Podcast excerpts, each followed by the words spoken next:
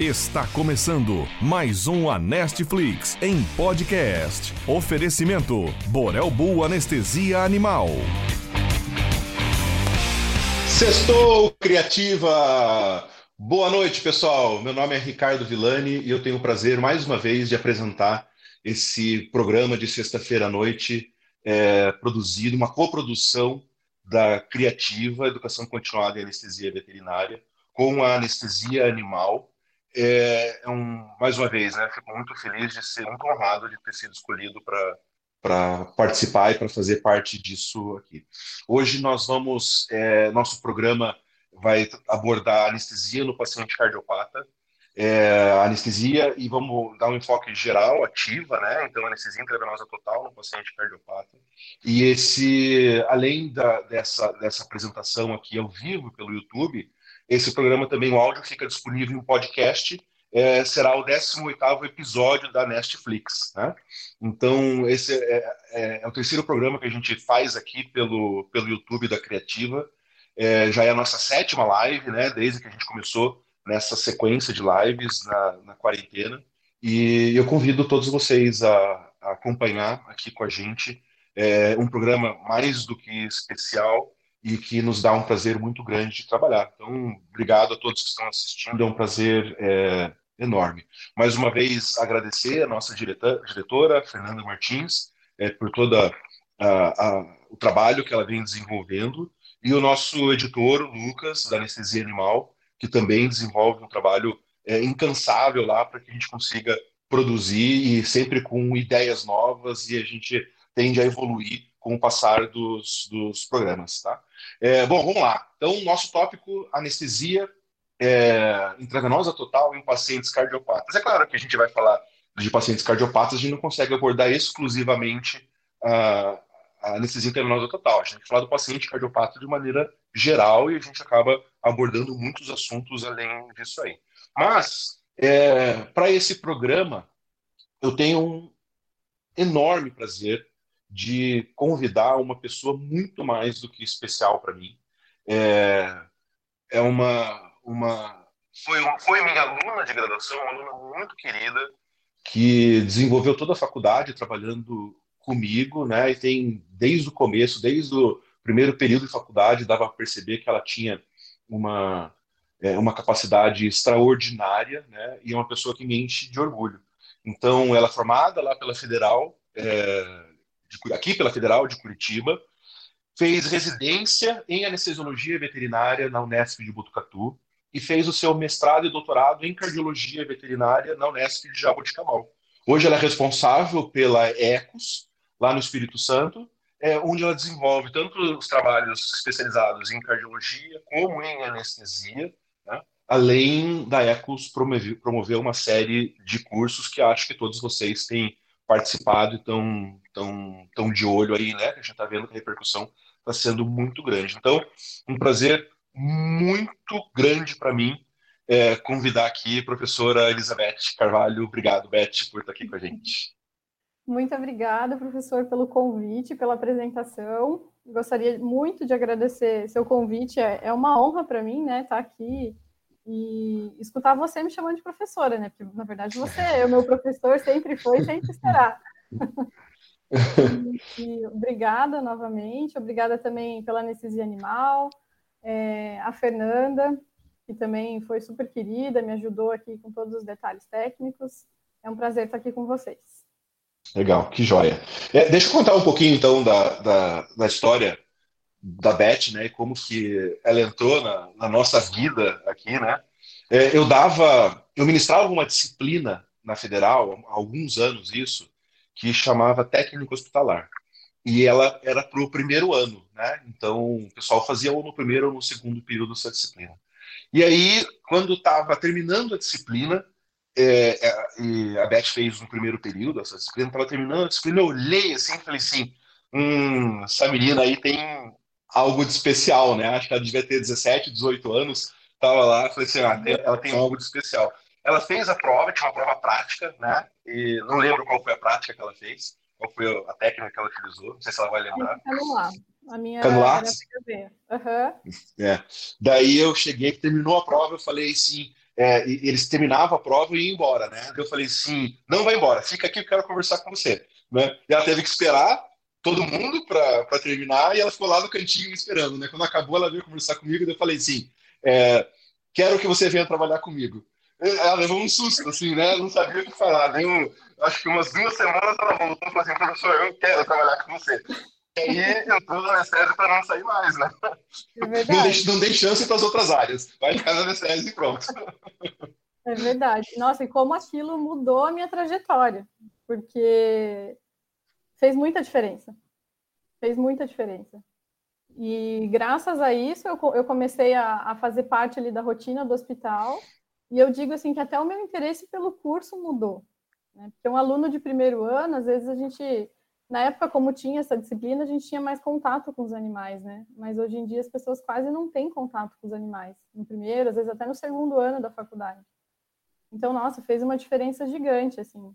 Eu lembro que quando eu cheguei para fazer anestesia, eu já, já tinha uma boa noção da prática. Então, isso foi fenomenal. É, é, não, quando você foi fazer a, a disciplina de anestesia, você já anestesiava faz tempo, né? Já, já era quase uma residente no hospital quando foi uhum. fazer a disciplina. E aí fez é, monitoria, fez ensino científica, né? Fez tudo que podia fazer. A Beth é, trabalhou com a gente. E tem uma coisa muito, muito especial também, que durante esse é, esse período de faculdade da Beth, a gente formou um grupo, né, que até hoje é um grupo, né, literalmente um grupo no WhatsApp, né, é, é um grupo em que a gente é, trabalhou muito, né, fazendo muita coisa de pesquisa a campo, é, a gente trabalhou no CETAS da PUC por um, algum tempo, né, fazendo alguma coisa, e a gente fez uma viagem, acho que 17 dias, né, uma coisa assim. Foi bastante tempo. É, Em que a gente foi lá para o Pará, é, no SEMP, trabalhar lá, e esse grupo, é, eu, a Beth, a Rafa, o Dorli e a Vanessa. É, são todas pessoas muito, muito especiais. A Rafa, o Dorli e a Vanessa fizeram residência também na FPR, foram alunos, fizeram residência lá. O Dorli e, a Rafa fizeram mestrado lá. A, a Vanessa que foi fazer mestrado na USP e agora está no Japão, né, fazendo doutorado dela no Japão. É uma equipe fantástica, acho que daquelas que todo mundo gostaria de trabalhar, de ter, e essa nossa equipe rendeu muitos frutos, principalmente a amizade, né? Que é o que é é, a gente tem hoje, né? É, Com certeza. Muito... Nossa, isso é uma coisa que a gente leva para a vida toda, né? É, é, exatamente. Ah, não dá, não dá para esquecer, né? Não dá para esquecer. Não. Bom, além da professora Elizabeth, também a gente tem aqui, eu não posso é, deixar de dar uma boa noite e agradecer a participação do pessoal no chat, né? E o pessoal está participando aqui já, então é, boa noite a todo mundo que está aí, é um prazer enorme. É, Alberto, Albertão, sempre aí com a gente, a Sabrine, o Vitor, Tardelli, de novo, conversamos hoje. É, Ludmila, Renato, a Nicole. Oi, Nicole, tudo bom? A Mari, Luciana, a Mainá, tá aí, a Bia, tá aí. É, Mari Cristofolini, oi, tudo bom, Mari? Tudo jóia? É, Francisco, Paula, tudo bom?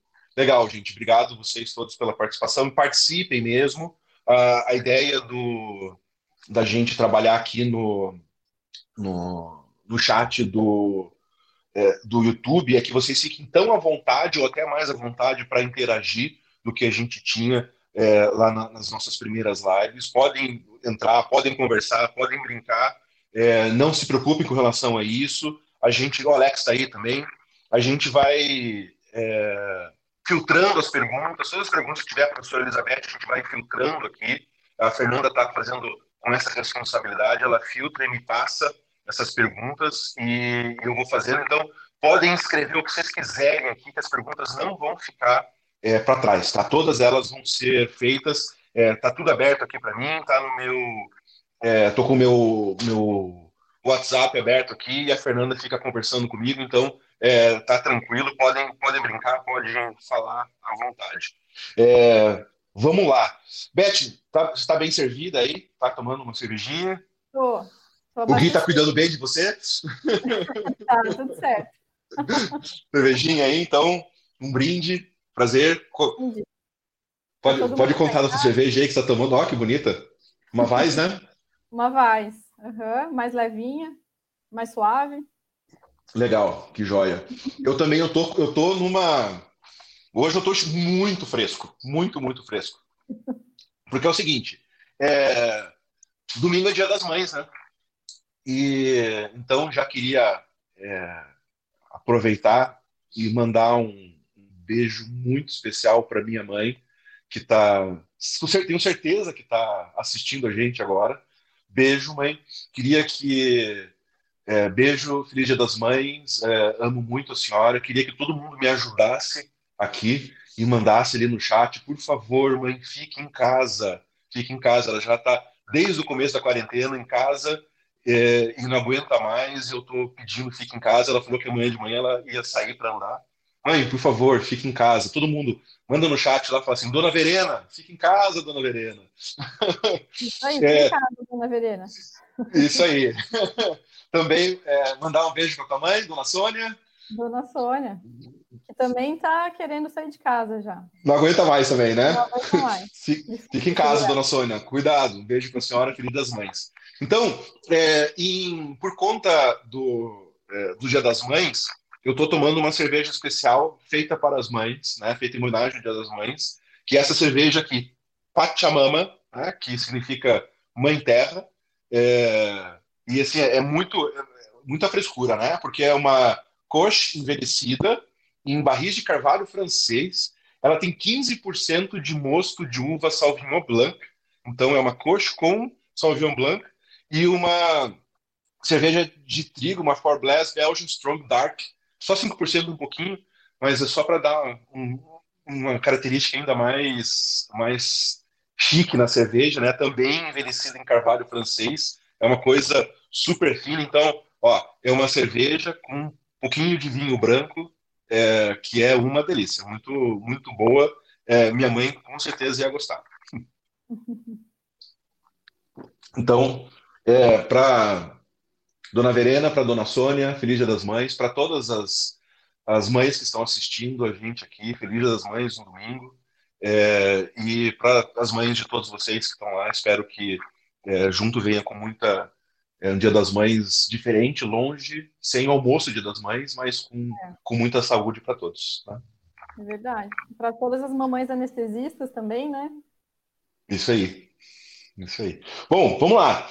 É, o cardiopata, né? Com, com o passar dos anos, com o passar da evolução da, da medicina veterinária, a cardiologia certamente também se desenvolveu muito nesse período, a nossa capacidade de diagnóstico, a capacidade de percepção né, das alterações que o paciente cardiopata apresenta para a gente, e também talvez até pela longevidade dos nossos pacientes.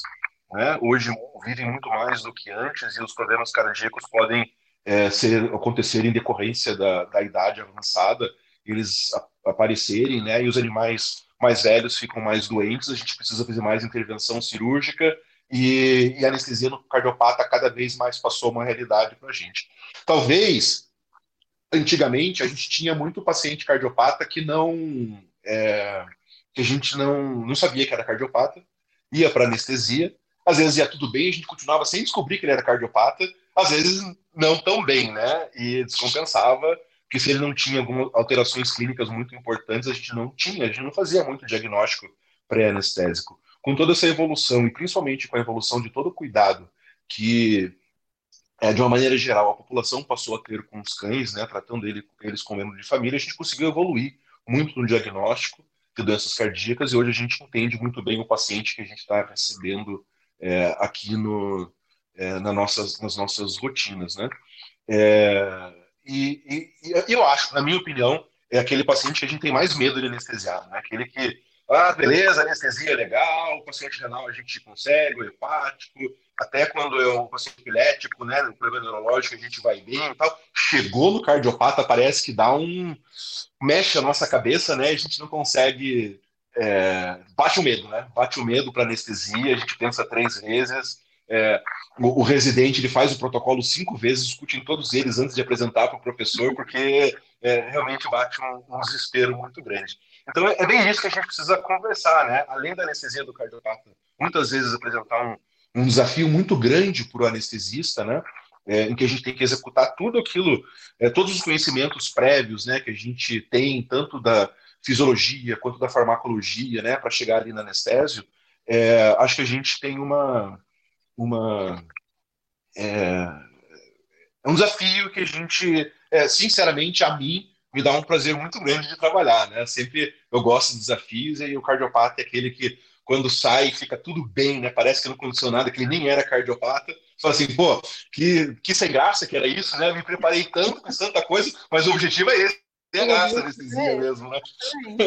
É isso aí. Então vamos lá. Só que é, não, a gente não pode generalizar sobre o paciente cardiopata, né? A gente fala cardiopata de maneira geral, só que são muitas doenças cardíacas que têm é, fisiopatologias diferentes e consequências diferentes para o paciente, né? Então, muito tipo de cardiopata. Eu queria é, perguntar para você, é, já de cara, assim, né? Que que a gente, como que a gente pode agrupar os pacientes cardiopáticos? A gente consegue ter alguma forma de entender é, e raciocinar clinicamente o cardiopata e dividir eles em grupos que vão conduzir a nossa conduta anestésica?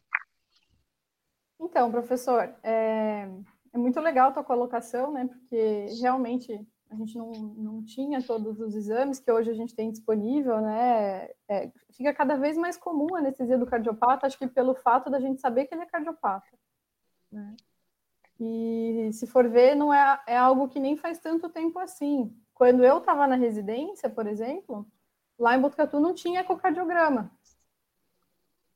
A gente anestesiar e pensar que isso aconteceu há cinco, seis anos atrás. Uhum, muito pouco. É, muito pouco. Então, quantas vezes a gente anestesiava o paciente baseado em radiografia, em grau de sopro, enfim.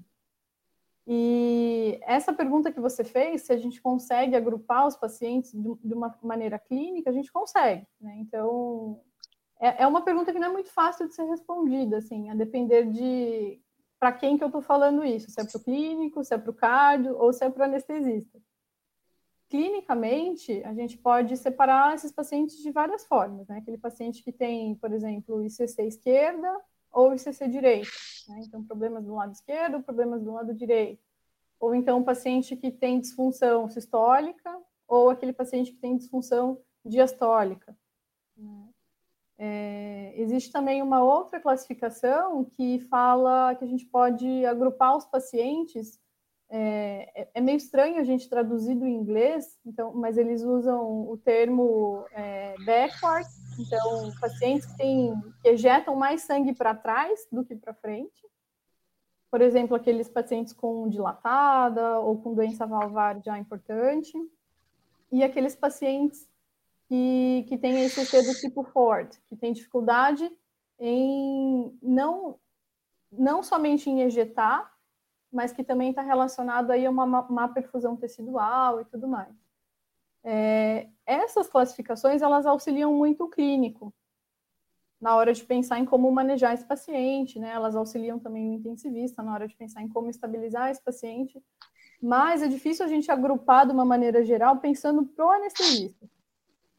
Né? É, porque se a gente fosse colocar assim, por exemplo, um paciente com doença valvar, se eu for separar em doença sistólica ou diastólica, às vezes ele não entra em nenhuma das duas categorias. Né? Ou ele tem um, um início de, de, disfunção diastólica, mas a função sistólica ainda está preservada. É, ou então, se eu for separar, por exemplo, ICC esquerda ou ICC direita, aí eu colocaria no mesmo grupo, por exemplo, o gato que tem hipertrófica, com o cachorro que tem endocardiose, e o cão que tem dilatada. E para gente, na anestesia, faz toda a diferença, né? É, é outra Sim. coisa. Então, quanto anestesista, eu procuro pensar, assim, quando eu quero agrupar de uma maneira geral, e isso é coisa da minha cabeça, assim, isso não está em nenhum livro, mas é algo que facilita o meu raciocínio. É o que a gente quer. É, eu, eu costumo agrupar os pacientes da, da seguinte forma: pacientes que eu preciso deixar a frequência cardíaca normal ou com limite mais alto, e pacientes que eu quero reduzir frequência cardíaca. Então, por exemplo, um gato com hipertrófica obstrutiva é o paciente que eu quero reduzir frequência na minha anestesia. Um cão com dilatada ou um cão com endocardiose, é aquele cão que eu quero manter frequência. Eu não quero bradicardizar esse paciente. É, um paciente com taquiarritmia é o paciente que eu quero reduzir frequência. paciente com bradiarritmia, um paciente que eu quero subir frequência. Paciente com estenose pulmonar, paciente que eu quero reduzir frequência. Então, quanto anestesista, isso facilita um pouco o meu entendimento. Pensando ali, para mim, na anestesia, no protocolo, na, na conduta, é, o que, que eu tenho que não priorizar, mas o que, que é um fator-chave ali da anestesia daquele animal. E lógico que, assim, não é só a frequência, né, que vai importar para a gente. Lógico que saber também sobre função sistólica e diastólica é, é super importante. Mas isso varia muito de uma, cardiopatia, de uma cardiopatia para outra. Então, é difícil a gente agrupar esses pacientes.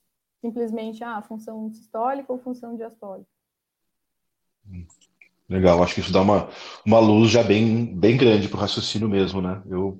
particularmente, nunca tinha pensado exatamente nesse sentido, mas é, realmente faz, faz muito sentido para o nosso raciocínio clínico, né?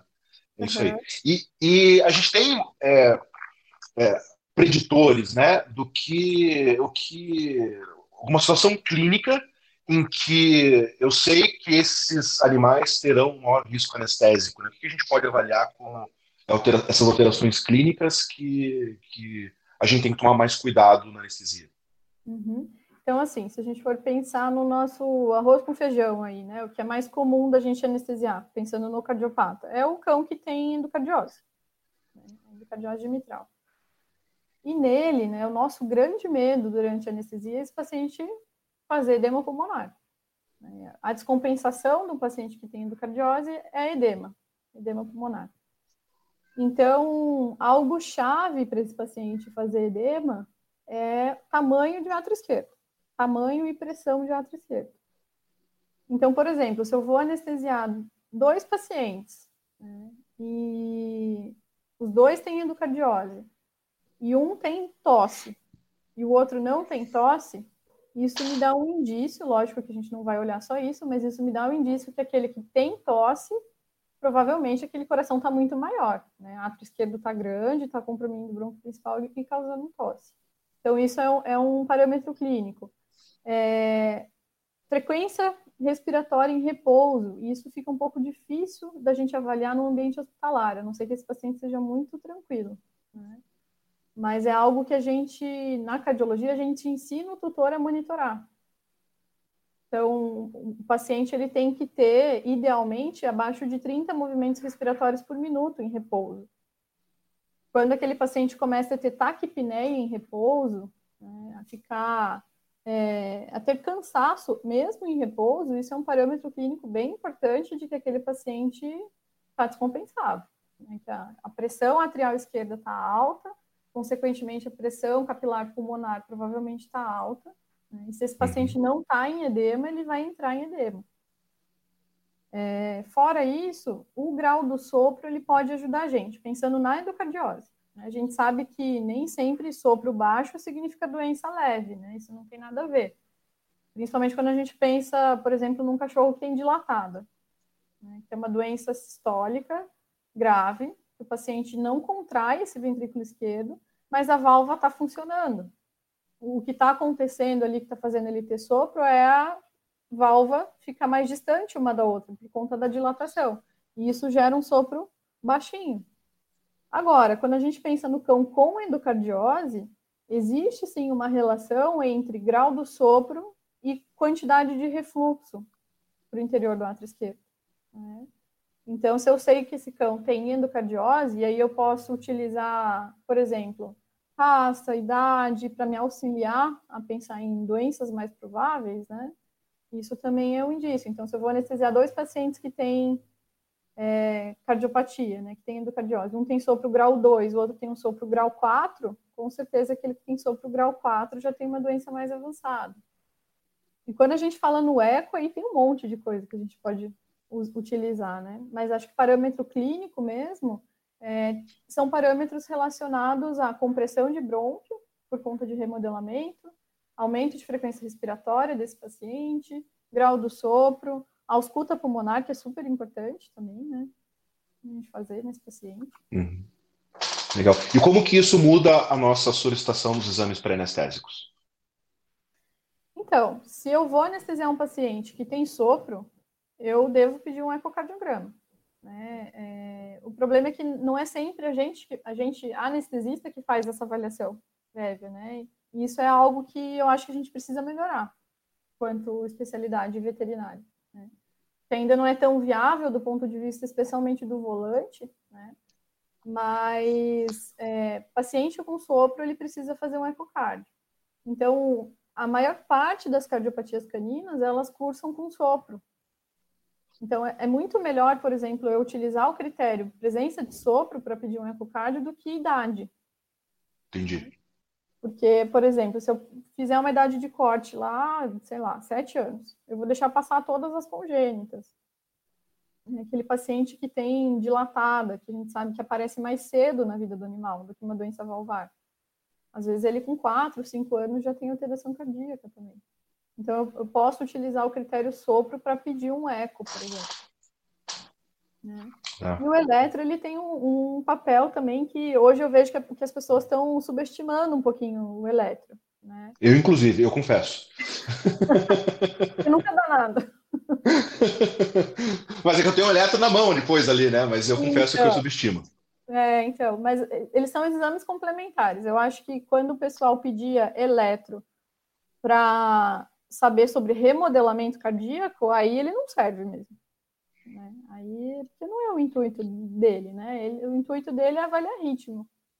E é muito comum, principalmente nos pacientes que têm cardiopatia avançada, eles terem também alteração de ritmo. Principalmente quando a gente pensa nas cardiomiopatias, que alteram muito ali a estabilidade eletrofisiológica, né? Então, eles, ele acaba sendo um exame complementar. É, eu tenho um raciocínio, é, e agora pode, se você estiver errado, você pode me, me, me consertar tá? não tem problema nenhum. Que é o seguinte, eu é, muitas vezes a gente tem uma limitação né, de custo para ficar pedindo os exames complementares. E eu sempre prefiro pedir o, o, o eco, né? Então é bem isso, né? Paciente que tem sinal clínico, que apresenta sopro, é, eu peço eco. E deixo muito à vontade para quem está fazendo o exame é, de eco, é, ele dizer se é necessário ou não o eletro. Né? Então a gente já é um acordo, fala assim, ó, se precisar fazer o eletro, faz, mas a princípio eu estou pedindo só, só eco. Não sei se, se eu estou errado nessa minha, nessa minha forma de pensar. Eu acho que assim, funciona bem na maior parte dos pacientes. Né? Acho que você vai acertar num grande número de casos. Mas, por exemplo, se a gente pega um boxer né? Aí é diferente. Aí, aí tudo bem. Aí, poder escolher o eletro, por exemplo. Porque às vezes o boxer está cheio de arritmia ventricular, você faz o eco e não tem nada. Sim. Então, às vezes, realmente só pelo eco ali não, não dá para saber né, se o paciente tem ou não tem. É, e o eletro, ele é interessante, assim, não pensando só no cardiopata, mas, por exemplo, aqui, a gente tem muita relíquia né, aqui na, na, região que eu moro. Tem, tem muita elíquia, parvovirose, é, leishmaniose, tem muita, muitas doenças infecciosas. E esses pacientes fazem muita arritmia. Então, não é Entendi. é infrequente eu fazer, por exemplo, um eletro pré-operatório num paciente que tem erlíquia e ele ter lá arritmia ventricular, por exemplo. Então, o eletro ele é bacana também naqueles pacientes em que eu quero, que eu estou suspeitando aí, por exemplo, de causas infecciosas, de distúrbios hidroeletrolíticos. Né? Então, ele é bacana nesse sentido também. Tá, legal. Então tá, então acho que a gente já fez essa, essa parte prévia, né? E vamos, vamos, vamos, partir para anestesia. É, farmacologia, né? A pessoa adora que a gente fale de farmacologia, né? De protocolo anestésico. Eu assisti a tua live que você falou sobre MPA no paciente cardiopata, né? Aliás, parabéns, foi muito, muito legal. É, curti demais. Foi aquela que foi na hora do almoço, né? Foi. Uhum. É, nossa, foi, foi muito, muito gostoso. É, e você falou de um assunto que eu, eu sempre abordo e eu acho muito legal, que é esse estresse e ansiedade pré-cirúrgica do paciente, né? Que às vezes pode fazer até mais interferência do que o próprio protocolo anestésico que você escolhe para o paciente. É, queria que você falasse é, mais disso, né? Esse paciente é, estressado, vou dar, vou dar aquele típico exemplo do pincher, né? Até hoje uma, uma, uma, colega veio conversar comigo do cachorro dela que tinha acontecido isso, né?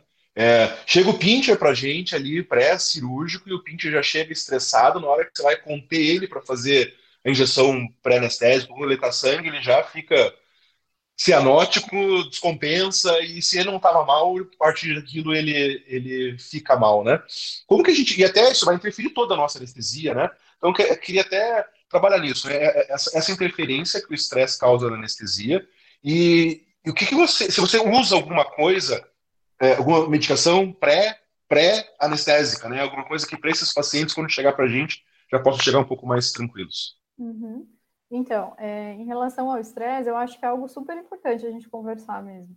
Que é natural, né? É, quando a gente vai anestesiar um cardiopata, a pessoa fica com medo de sedar esse paciente. Né? Fazer uma sedação aí mais potente, né? Ou uma tranquilização, e esse paciente ter uma descompensação.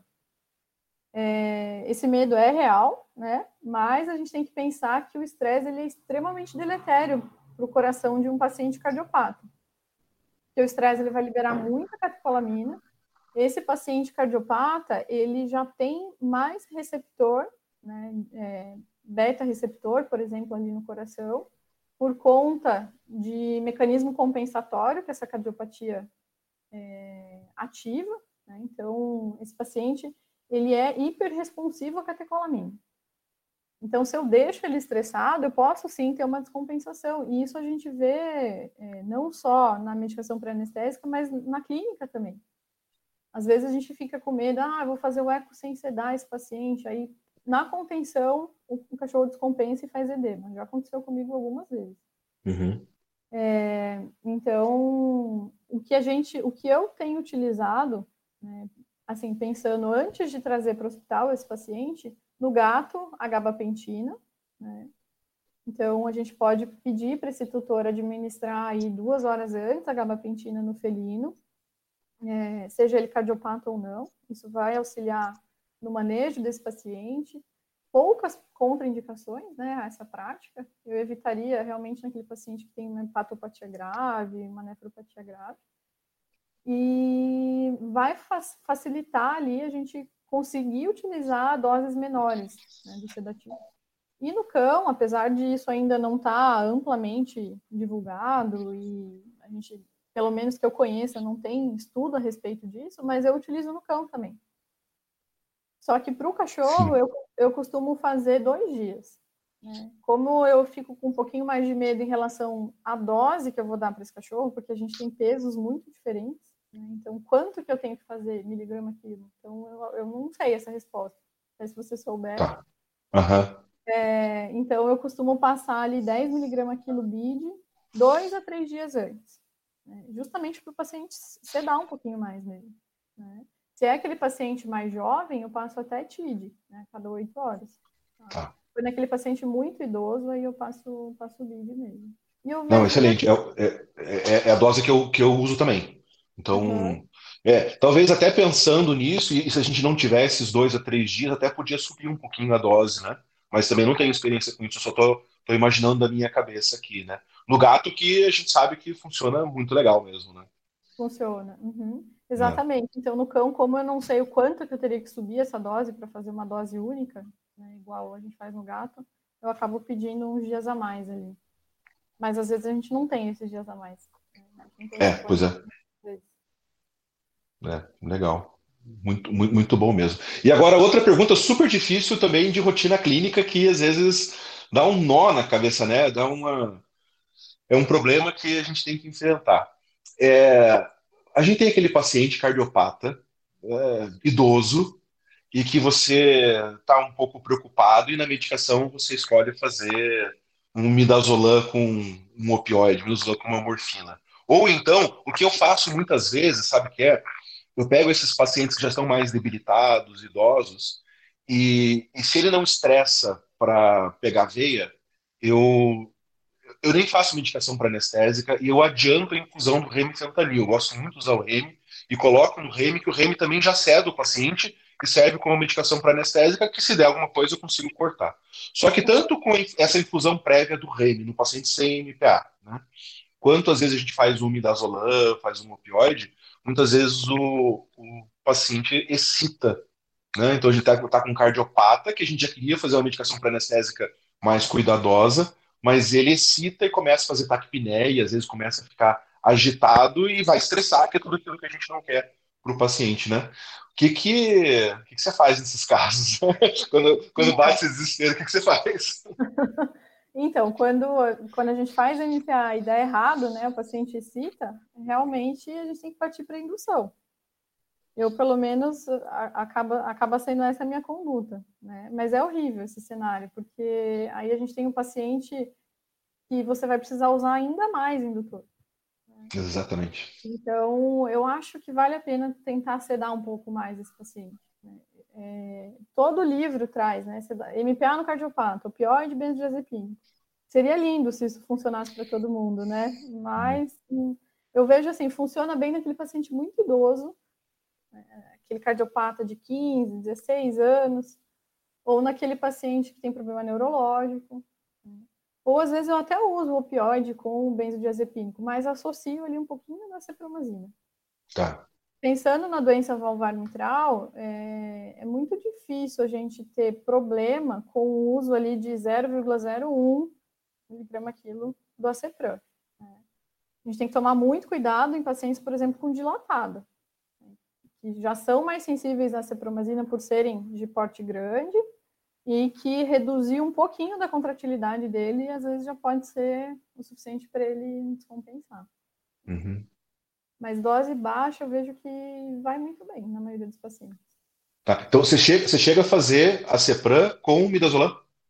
A Cepran com midazolam e opioide. Já fiz. Hein? Aquela dose bem baixinha de Cepran, 001, 0015, uhum. midazolam e opioide. Isso. Tá. E naquele paciente que é muito, assim, virado no saci mesmo, eu já utilizei aquele que a gente, lá em Botucatu a gente chamava de quarteto fantástico que é a associação desses três com um pouquinho de ketamina. Com um pouquinho de ketamina. É. Tá. Não é o ideal, a gente tem que sempre avisar o tutor, né, que não é o cenário ideal, mas se ninguém consegue pôr a mão no cachorro, às vezes não tem jeito. Tá, legal. Eu tive legal. que fazer isso, inclusive, essa semana no cachorro. É, é eu gosto também, mas eu, eu tento o máximo possível não passar de 2 miligramas por quilo, sabe? Isso. Uhum. Para não dissociar, né? Que aí a sucessão também pode fazer, pode acabar acarretando na liberação de catecolaminas, né? E, e, acaba sendo o mesmo problema, né? Mas acho que até 2 miligramas por quilo, acho que vai bem, assim. Não, é, é o que eu sou contra. Aham, 2 miligramas por quilo. Uhum. Ah, legal, que joia. Que bom que pensamos igual. Vamos lá, tem perguntas aqui chegando. Deixa eu te fazer algumas perguntas. O Alexandre Cascardi está perguntando. É, o uso da morfina que dilata veias pulmonares, mas causa êmese. Uhum. Versus metadona. Uhum. Né? Qual que é a preferência? Você falou bastante disso lá na tua live, né? Acho quase uma live inteira sobre isso, né? Morfina e é. metadona. Mas vamos lá, que que... Pessoal, eu adoro a metadona. Tá? Eu, eu, eu gosto bastante dela. É, eu acho que assim, ó, a gente tem cardiopatas e cardiopatas. Né? A gente tem cardiopatas que, qual, antes da gente entrar nesse mérito, qual seria o problema da metadona? Né? É, tem trabalhos mostrando que ela libera vasopressina, mas esses trabalhos mostram né, que essa liberação é dose dependente. E, infelizmente, as doses que eles utilizaram, esse, por exemplo, em cachorro, utilizou, ele fe, fez três grupos e utilizou meio miligrama quilo, um miligrama quilo e um e meio então, são doses extremamente elevadas. A gente não usa essa, essas doses de metadona. Né? Eu, eu, pelo menos, e você também, eu sei que não usa doses tão altas. É, então, assim, vou fazer metadona, vai ter liberação de vasopressina? Provavelmente sim. Agora, o quanto a gente não sabe, né? porque nessas doses baixas, até onde eu sei, pelo menos, ninguém avaliou isso. Né? Então, naquele paciente que qualquer incremento da pós-carga vai fazer ele descompensar, e a gente tem esse tipo de paciente às vezes, né? aquele paciente que está na berlinda ali, que ele vive na berlinda, é o cardiopata grave realmente. Eu evitaria utilizar, tá? Eu acho que a morfina, é, para esse paciente em que qualquer coisa pode fazer ele descompensar, eu preferiria a morfina. Na maioria dos pacientes, a gente não está nesse cenário tão drástico, né, digamos assim. Então, a gente poderia utilizar aí um 0,2, por exemplo, da metadona. Ah, legal. Eu, eu, eu, também o que eu, que eu tento seguir, que eu também adoro metadona, acho que o pessoal sabe disso, né? Porque a sedação dela é melhor que a da morfina, por não fazer é, EMS e, e, não causar vômito, né? Por não ter risco de, de liberação de, de estamina também, então eu curto muito a metadona por isso, né? É, e eu também acho que até 0,2 não. É, as alterações são muito discretas, né? Nada que seja tão problemático. É, eu acho que é isso, só naquele paciente que já chega para gente mal descompensado, com risco muito grande de descompensar, que aí a gente pode evitar, mas não, não consigo entender também essa, esse desespero geral, assim, de nunca, nunca usar metadona, né? Uhum. Também tem uma pergunta aqui, só que agora, me desculpa, mas o, é pelo user eu não vou conseguir saber quem está fazendo, tá? EGT e Anest, tá? Também uma pergunta bem genérica, bem difícil da gente responder, né? É, uhum. Mas assim, ó, é, talvez se a gente for pontual, é, a pergunta tem muito é, é uma, uma, um aspecto prático muito importante, né? Que alteração no eco é, que um paciente pode ter, que é, paciente lá ele tem sopro, daí ele tem uma alteração no eco, é, e o que, que qual é essa alteração que realmente muda a nossa conduta no protocolo anestésico? Ixi, essa é bem difícil. Olha, que muda a nossa conduta, eu, eu não vou saber te dizer, porque muitas mudam. Mas do ponto de vista que contraindicariam uma anestesia, muita gente pergunta: o que, que eu tenho que olhar no eco que fala que eu não posso anestesiar esse paciente? É, aí a gente entraria naqueles índices preditivos de ICC. Quando o eco aponta para a gente, está sinalizando ali que você tem que estabilizar o paciente. Lógico que isso também vai depender da clínica cirúrgica desse paciente. Né? Se eu, tô, se eu tenho um paciente nessa condição e é uma cirurgia de emergência, eu vou ter que fazer as duas coisas concomitantemente. Sim. Né? Mas não é a grande maioria dos casos. Então, esses índices preditivos de ICC que eu me refiro é, por exemplo, o ETRIV. Então, é, os laudos ecocardiográficos veem esse parâmetro. Então, ETRIV acima de 2,5 mostra que esse paciente está em ICC. É, razão EA acima de 2 também mostra que esse paciente está com padrão restritivo ali, diastólico. Então, eu olharia esses índices no, no, sentido assim de, opa, não posso entrar com esse paciente agora, tenho que estabilizar ele.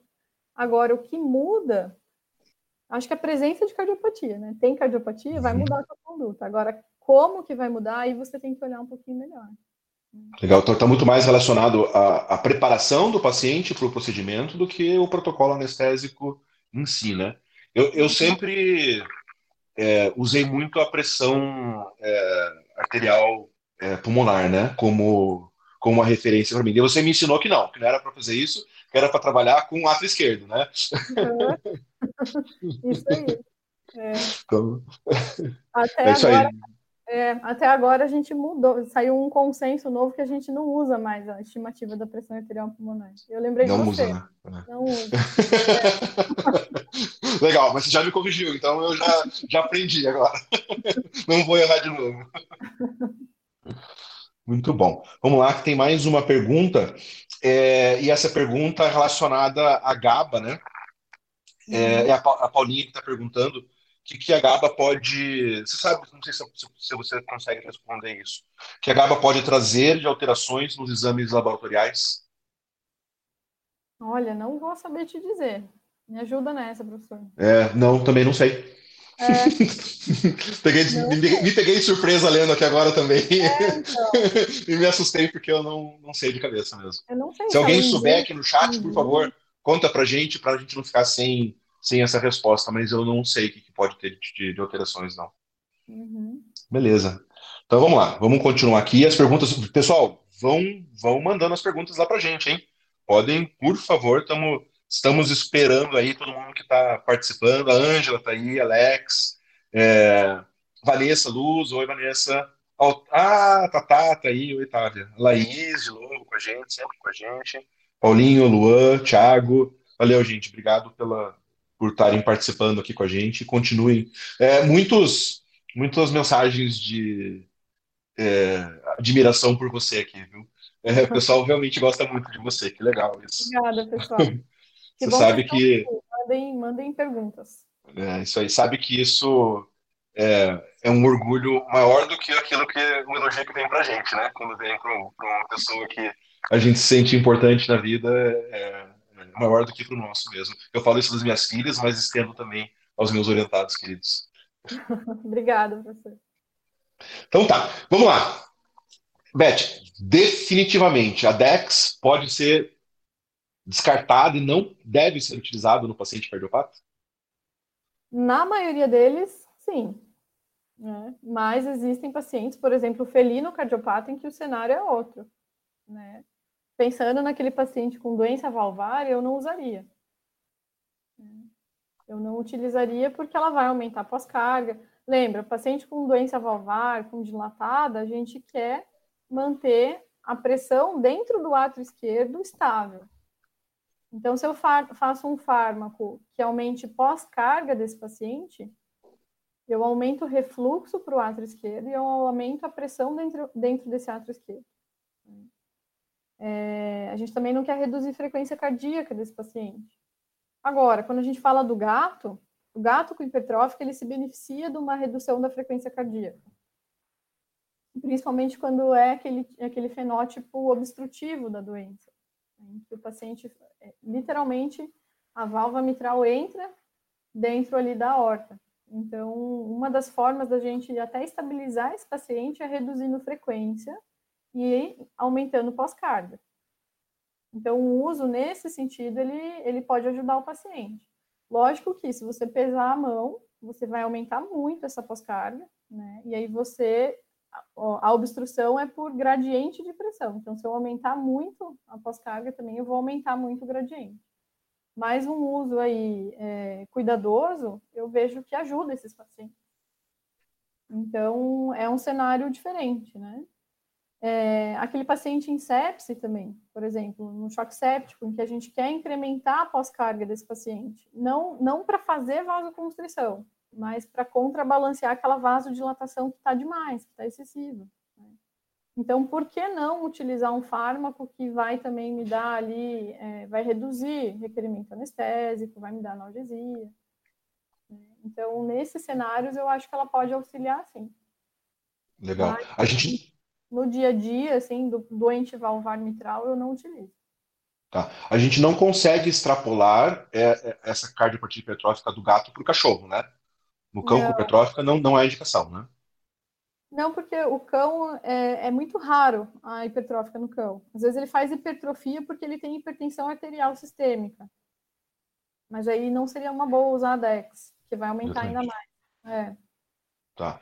É, é, existe um trabalho bem interessante é, que na medicina, tá, com crianças, que eles fizeram um uso perioperatório da DEX, crianças cardiopatas que seriam submetidos a cirurgias cardíacas é, de sujeição de válvula mitral. E eles, só que eles não fizeram a DEX. Duas horas antes da cirurgia eles começaram a infusão de DEX. Né? É, não fizeram bolos inicial, só começaram a infusão uma taxa é, bem baixa, não vou me recordar, mas eu, eu acho que é meio é, micrograma hora, uma taxa bem baixa, e eles tiver, eles encontraram vasodilatação nessas crianças. Então elas não faziam vasoconstrição, né, diminuía a resistência vascular sistêmica deles, isso passava a ser interessante. Eles inclusive, inclusive avaliaram é, preditores de é, é, marcadores de perfusão é, tecidual e melhorava a perfusão tecidual por entrar é, com a DEX sem fazer o bolos inicial, né? Você é, já viu alguma coisa disso em cães? Se pode fazer é, a vasodilatação em vez da vasoconstrição, se não faz o bolos inicial?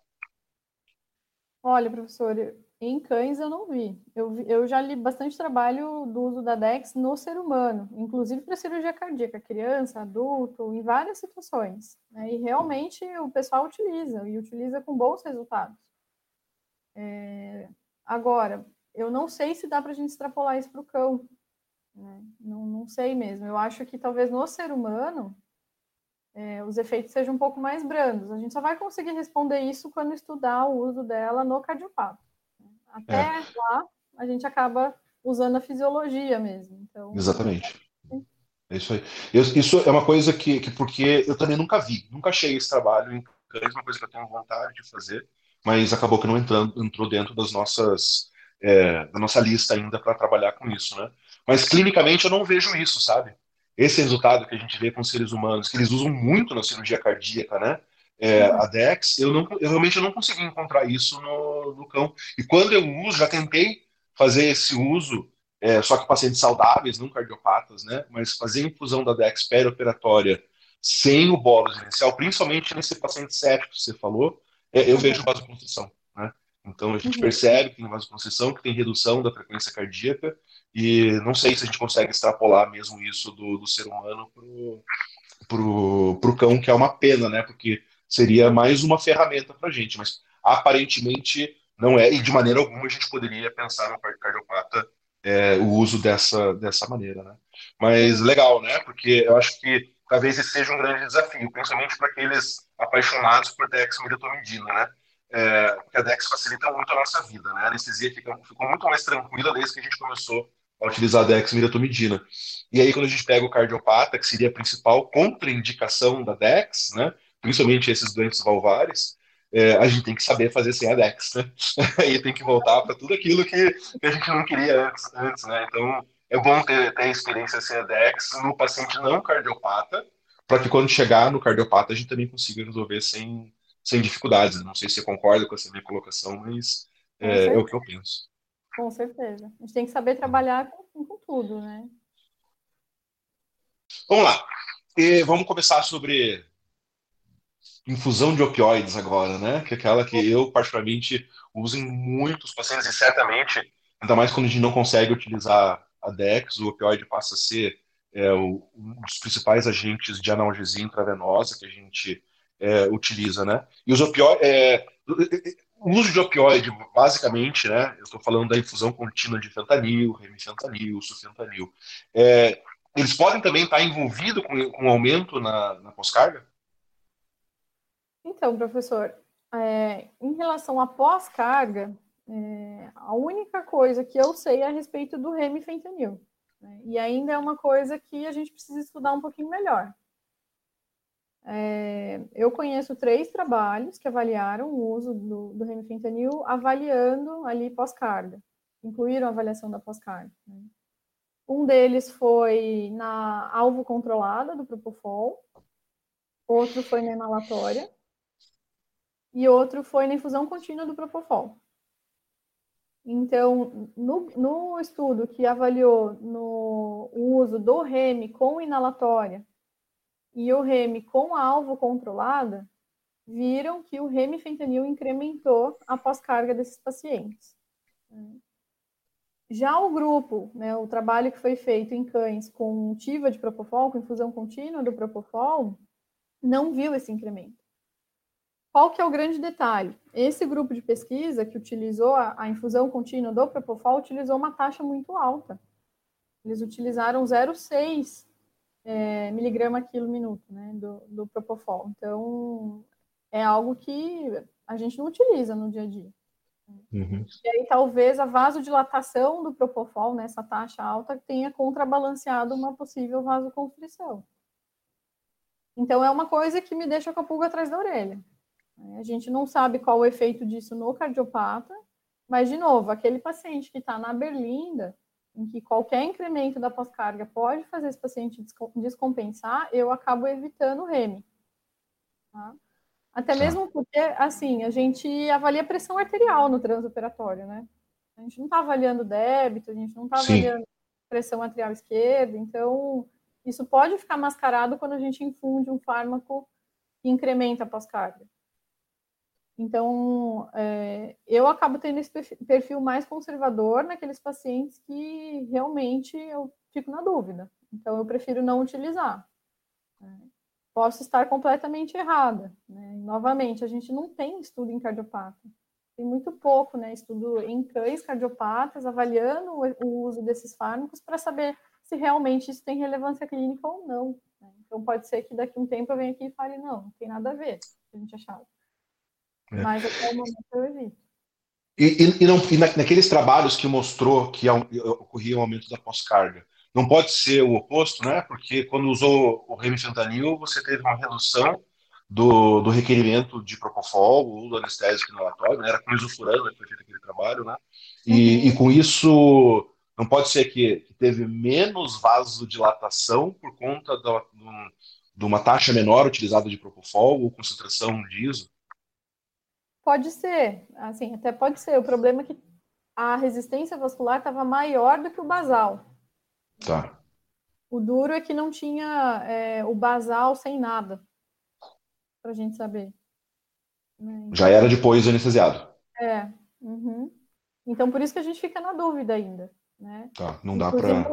Um desses trabalhos mostrou, eles dosaram vasopressina e viram que a infusão do REM aumenta a vasopressina. Sim. Uhum. Algo que a gente não entende ainda direito. Eu, pelo menos, não entendo direito porque que isso acontece com alguns opioides. Né? Mas, de novo, eu acho que. Eu acho, né, novamente. Mas eu acho que isso deve estar associado também à taxa que você utiliza, né, ao regime anestésico que você está utilizando, porque às vezes você pode contrabalancear isso, né? É, eu acho que acho que é bem isso, né? Porque é, eu, eu, eu, eu, confesso que eu utilizo o REM em quase todos os meus pacientes cardiopatas, né? Mesmo uhum. sabendo, e até assim, ó, eu confesso que a gente consegue observar é, muitas vezes, né, que ele tem é, algumas, algumas alterações, né, e a gente começa a fazer infusão de remo, a gente já percebe o aumento da pressão arterial mesmo no paciente, então é, dá, dá para ver que alguma relação tem. Mas é, eu aprendi a utilizar o remo em taxas baixas, né, acho que a gente usa em taxas muito mais baixas que na medicina, com certeza, né, e é, e os trabalhos eles acabam trazendo só, só a infusão do remifentanil, né, como único, como único agente, né?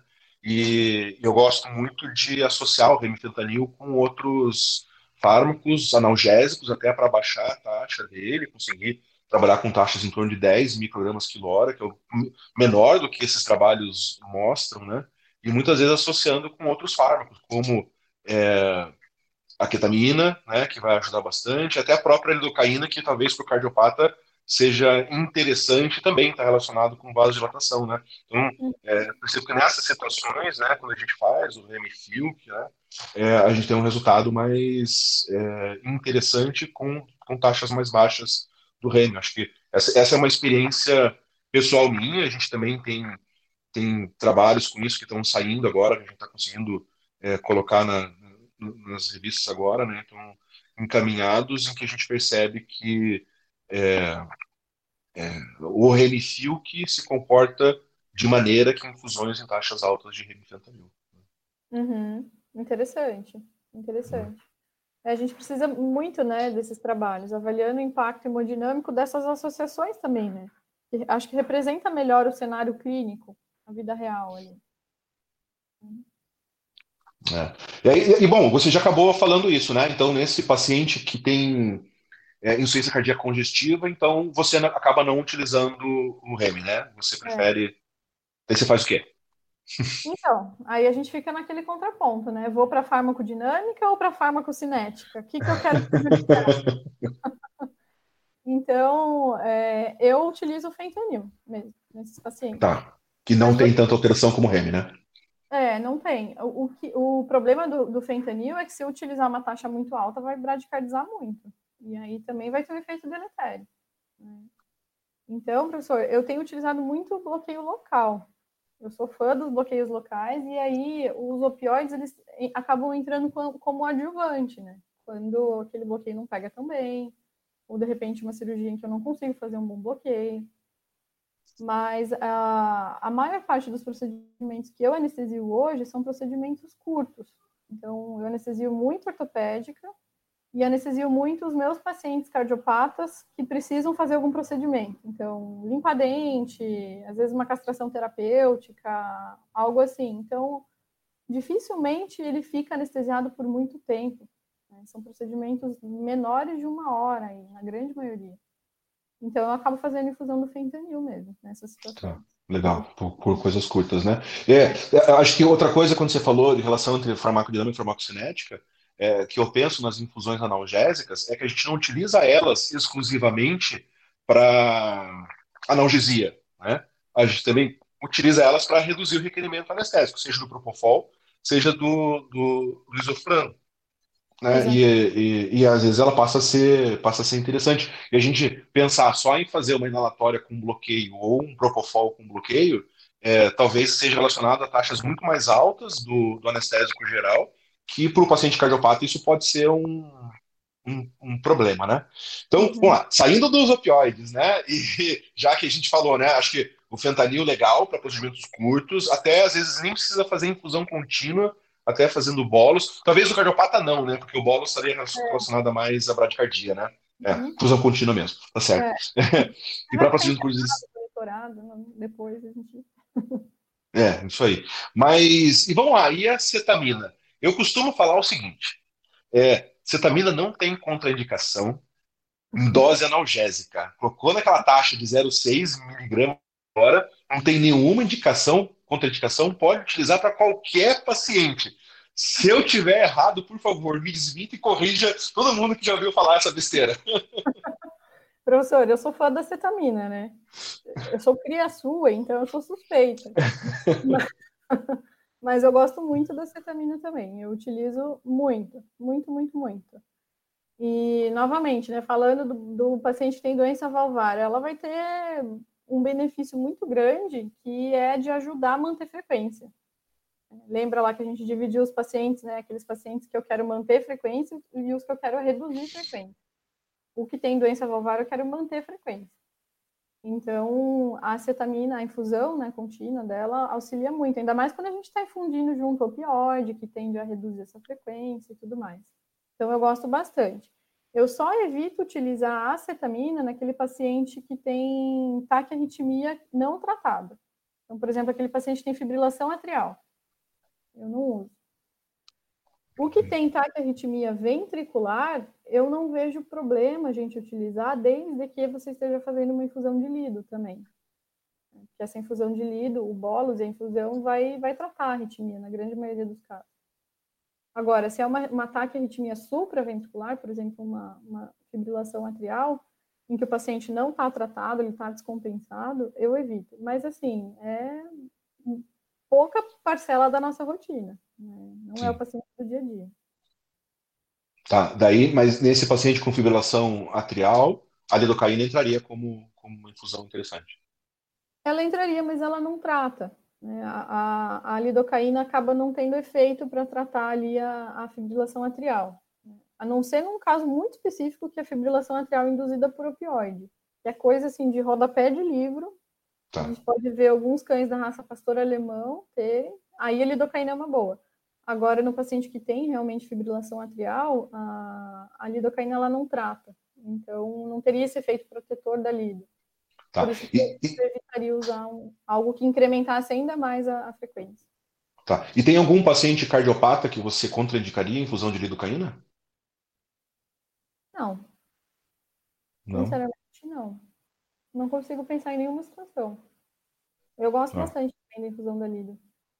Então, talvez para a maioria dos pacientes, a sessão de lido e queta seria uma, uma, boa, uma boa solução né, para gente, a gente ajudar a reduzir o requerimento, porque eles reduzem bem o requerimento de, de anestésicos, tanto propofol quanto uhum. ISO, né? E também incrementa a analgesia, principalmente pós-operatória, né? Talvez o, nesses casos o bloqueio vai ter mais um efeito bem interessante é, transoperatório, mas a pós-operatória eles vão ter uma contribuição bem interessante mesmo. Sim, com certeza. Uhum. Aquele acúmulo benéfico, né? É, legal. Vamos lá. É, você já comentou um pouco sobre isso, né? Mas eu queria é, dar uma enfatizada porque eu acho sempre muito importante isso, né? A gente tem é, é impressionante, né? Como a, com a quantidade de artigos que a gente tem falando de alterações cardiovasculares, de é, vários fármacos que a gente utiliza na nossa rotina, né?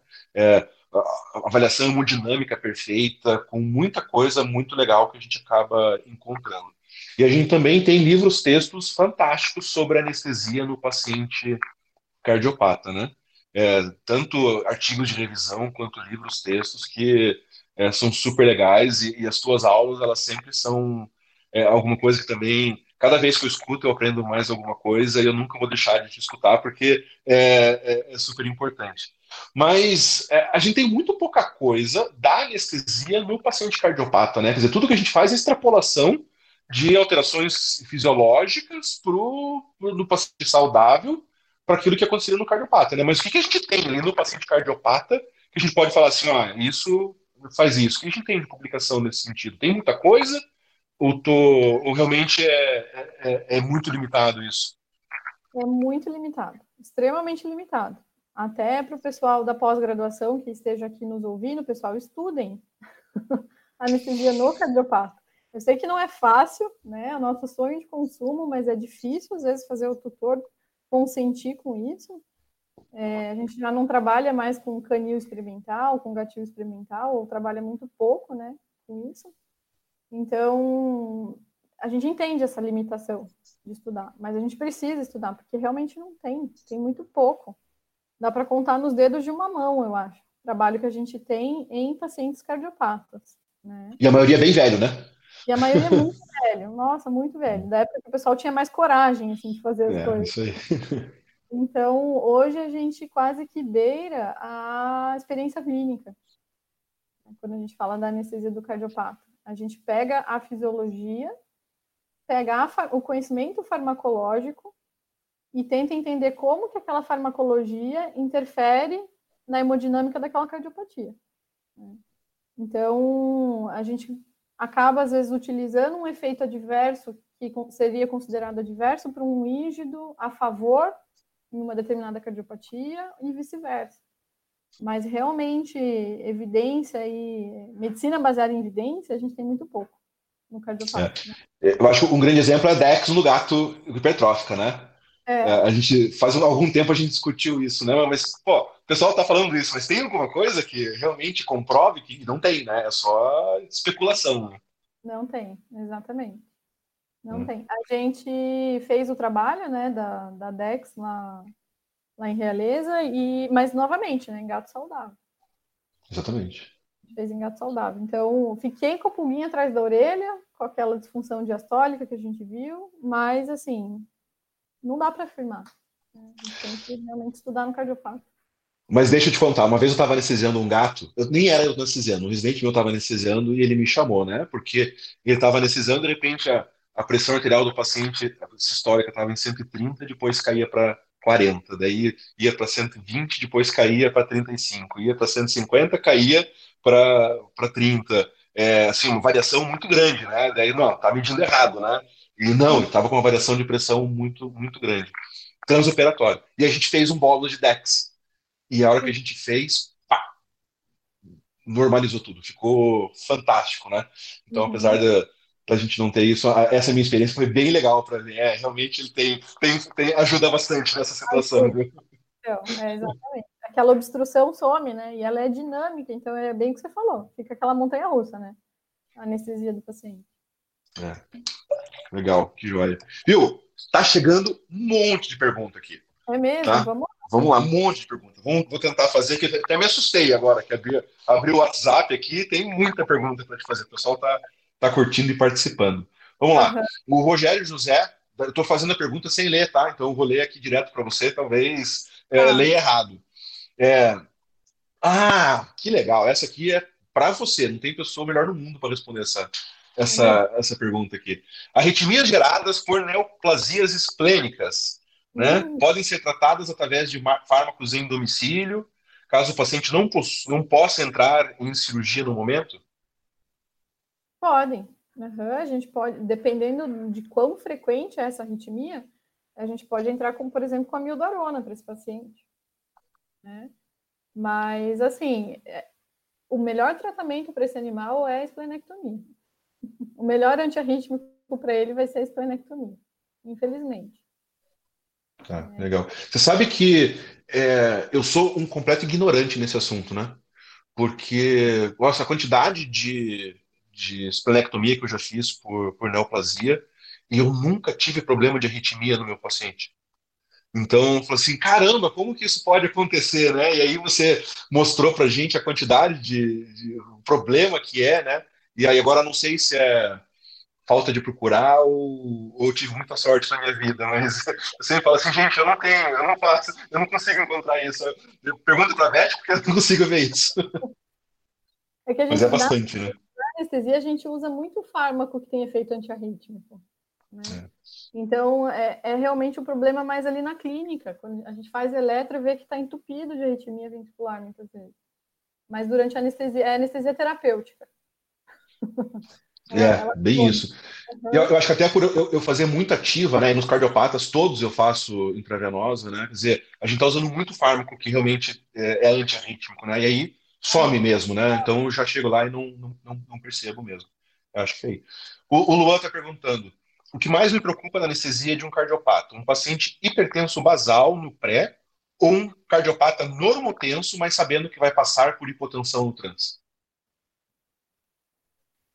Hum, olha só, depende. se, se esse paciente está no, no consultório, ali no hospital, né? E ele está teoricamente estressado pela contenção. A gente está colocando lá gel na pata dele, com Doppler. E a pressão dele ele está 100, 120, eu fico com a pulga atrás da orelha. Tá? Apesar de estar considerado ali normal. Agora, uma coisa que é, que é importante o pessoal atender: cardiopatia não causa hipertensão.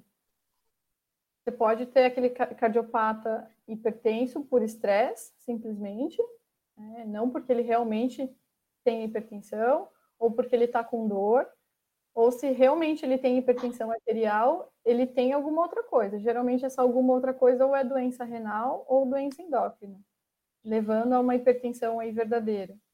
Mas a cardiopatia em hum. si, ela não causa hipertensão arterial sistêmica. Tá? O cardiopata ele tem ativação do sistema renina-angiotensina-aldosterona, sistema simpático, mas é para normalizar, não para supra-regular. O que é difícil, que a gente tem que admitir, é saber qual é o real da pressão arterial, né? A gente não sabe. Tem muitas interferências ali, ainda mais no, paciente no consultório. Uhum. O que é real, o que é interferência. Ah. Por isso que o que tende para baixo me deixa mais preocupado. Ok.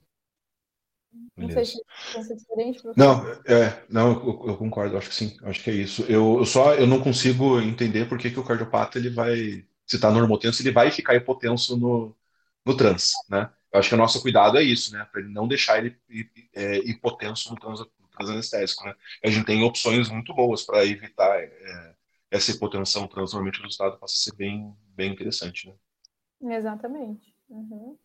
A, a Iana, lá de Fortaleza, está perguntando. Professora, independente do grau de alteração valvar, você já evita DEX? Ela continua. Pergunto, porque o índice de pacientes com endocardiose é bem alto na minha rotina. Muitos deles compensados, né? Compensado quer dizer, não tem nenhuma alteração clínica, mas é, vem lá com o diagnóstico de, de endocardiose. Ela está na dúvida disso. É, qualquer tipo de alteração já evita DEX ou se é assintomático, é, dá para fazer? Se é doença valvar, eu evito, independentemente do grau. Sabe por quê? A gente tem trabalho em cães saudáveis. O cachorro não tinha nada na válvula. E a DEX induzindo insuficiência. Não porque ela está lesionando válvula, nada, nada disso, né? Simplesmente porque ela está aumentando pós-carga.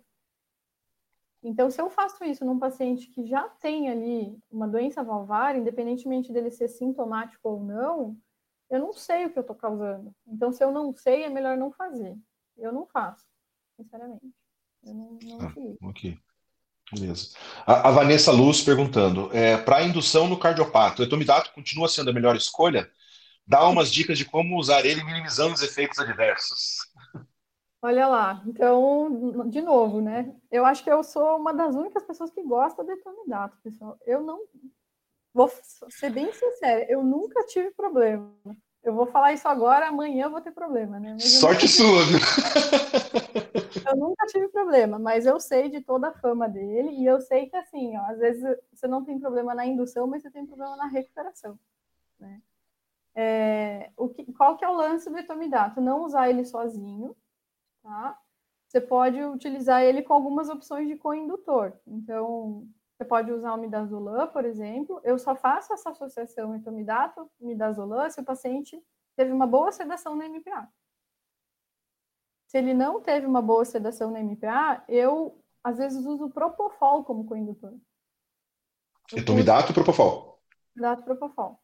Mas aí eu puxo lá meio miligrama quilo do propofol né, e 2 miligramas quilo de etomidato. Aí vou lá, faço 1 miligrama quilo de etomidato, tiro da torneirinha, faço esse meio miligrama quilo do propofol, que nessa dose vai ter um efeito sedativo. A maioria dos pacientes já induz aí. Uhum. Se não, aí você complementa. Tá? É, o que não pode esquecer do etomidato é que, apesar dele ser muito bom do ponto de vista cardiovascular, ele suprime produção de cortisol. Então, se você tem, por exemplo, um paciente em choque séptico, mesmo que ele seja cardiopata, eu não usaria o etomidato. Porque nesse paciente o cortisol é muito importante. Né? Paciente no choque séptico. Então, ou no paciente que tem hipoadrenocortismo, nem se fala, né? Então, aí evitaria. Ah, mas você tem algumas opções. Dá para associar o etomidato com fentanil também, por exemplo, na indução. Ah. E nunca fazer, por exemplo, ah, vou utilizar etomidato e midazolam, ir lá e fazer o midazolam primeiro. Não faça isso. Não vai, dar, não vai dar boa.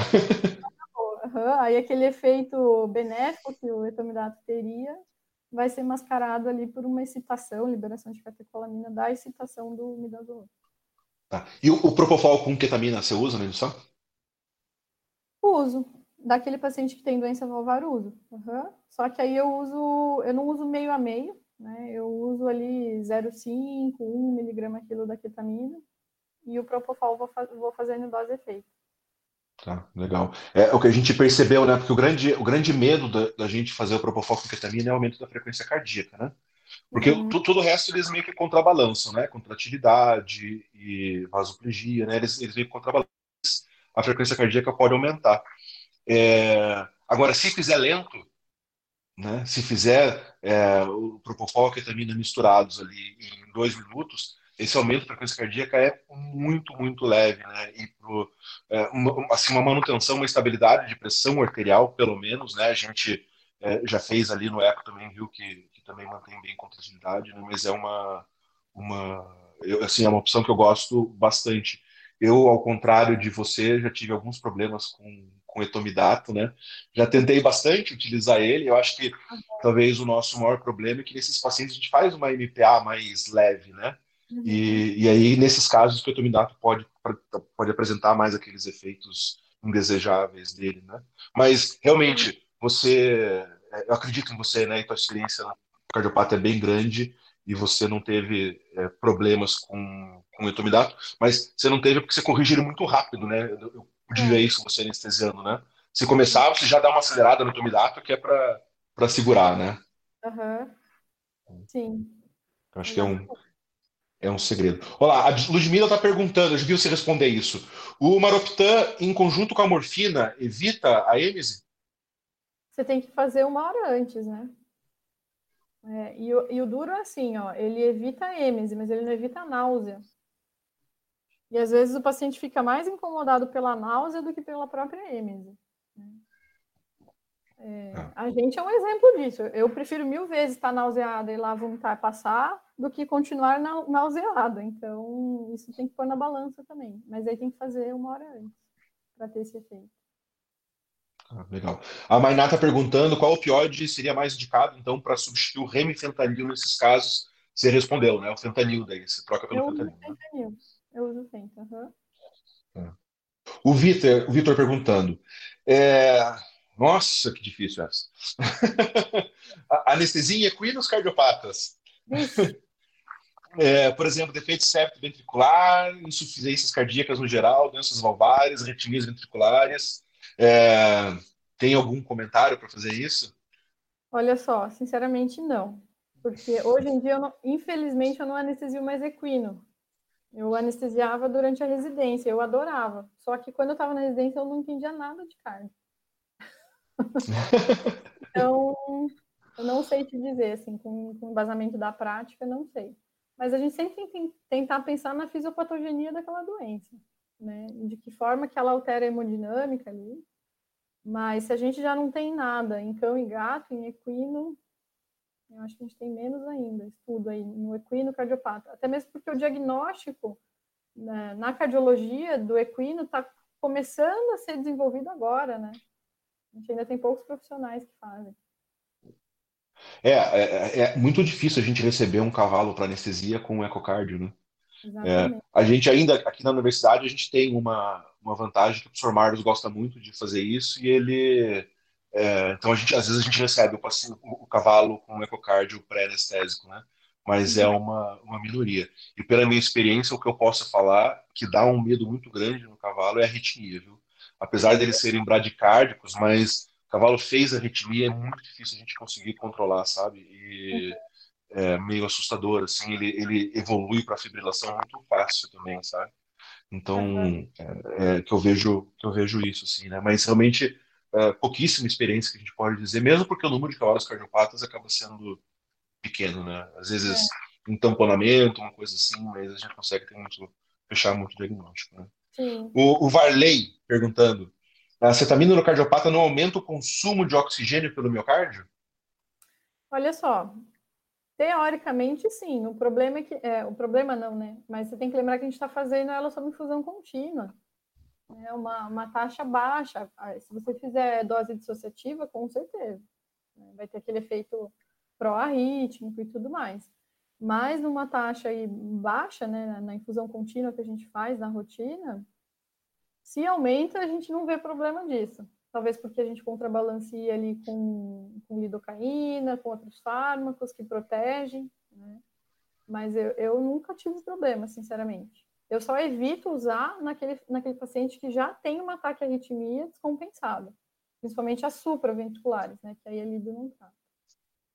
É, legal. É, e, e nem no, na, naquela coindução, viu? Também uma dose ali V de até 1 miligrama por quilo também não tem não, não, não, a gente não consegue perceber isso. Então, é, acho que vai bem, assim, não, não é esse o problema. A ketamina ela tem uma vantagem muito grande, que como o tempo de equilíbrio dela é muito rápido, né? É, mesmo você fazendo uma dose muito alta, a concentração plasmática que ela mantém é, é, antes de entrar no equilíbrio, ela é, é muito pequena, né? Então, não é que nem o Propofol, né? É, que a gente faz uma dose rápida e atinge uma concentração plasmática muito alta. A ketamina ela, ela não tem esse pico muito grande, porque ela já distribui muito rápido. Então, acaba que não. Agora, eu acho que o grande problema dela é daquela maneira que a gente utiliza, utilizava na necessidade dissociativa, né? Fazendo doses acima de 5 miligramas por quilo. Aí sim, aí a interferência, aí eu concordo, né? Um aumento do metabolismo celular muito grande, certamente com comprometimento é, da, da oxigenação do miocárdio por aumento da frequência cardíaca, que é um problema sério, né? Aumentar a frequência cardíaca vai ser sério para isso, né? É, principalmente no gato. Gato infarta, tá, pessoal? Cachorro não. Então, nesses pacientes tem que tomar mais cuidado né? Legal. William perguntando, William Bocanegra perguntando, é, quais medicamentos são evitados na anestesia de um paciente com ascite por insuficiência cardíaca? Olha, eu não consigo... é, pode ser. Aí tem que ver a causa, né, da, da dessa ICC direita. Mas assim, por que, que você vai anestesiar o paciente que está com ascite e ICC direita? Realmente, se ele tiver uma clínica cirúrgica de urgência, né, ou emergência, tem que ser muito azarado mesmo, para ele ter ICC direita com ascite e ainda precisar de uma cirurgia de emergência ali.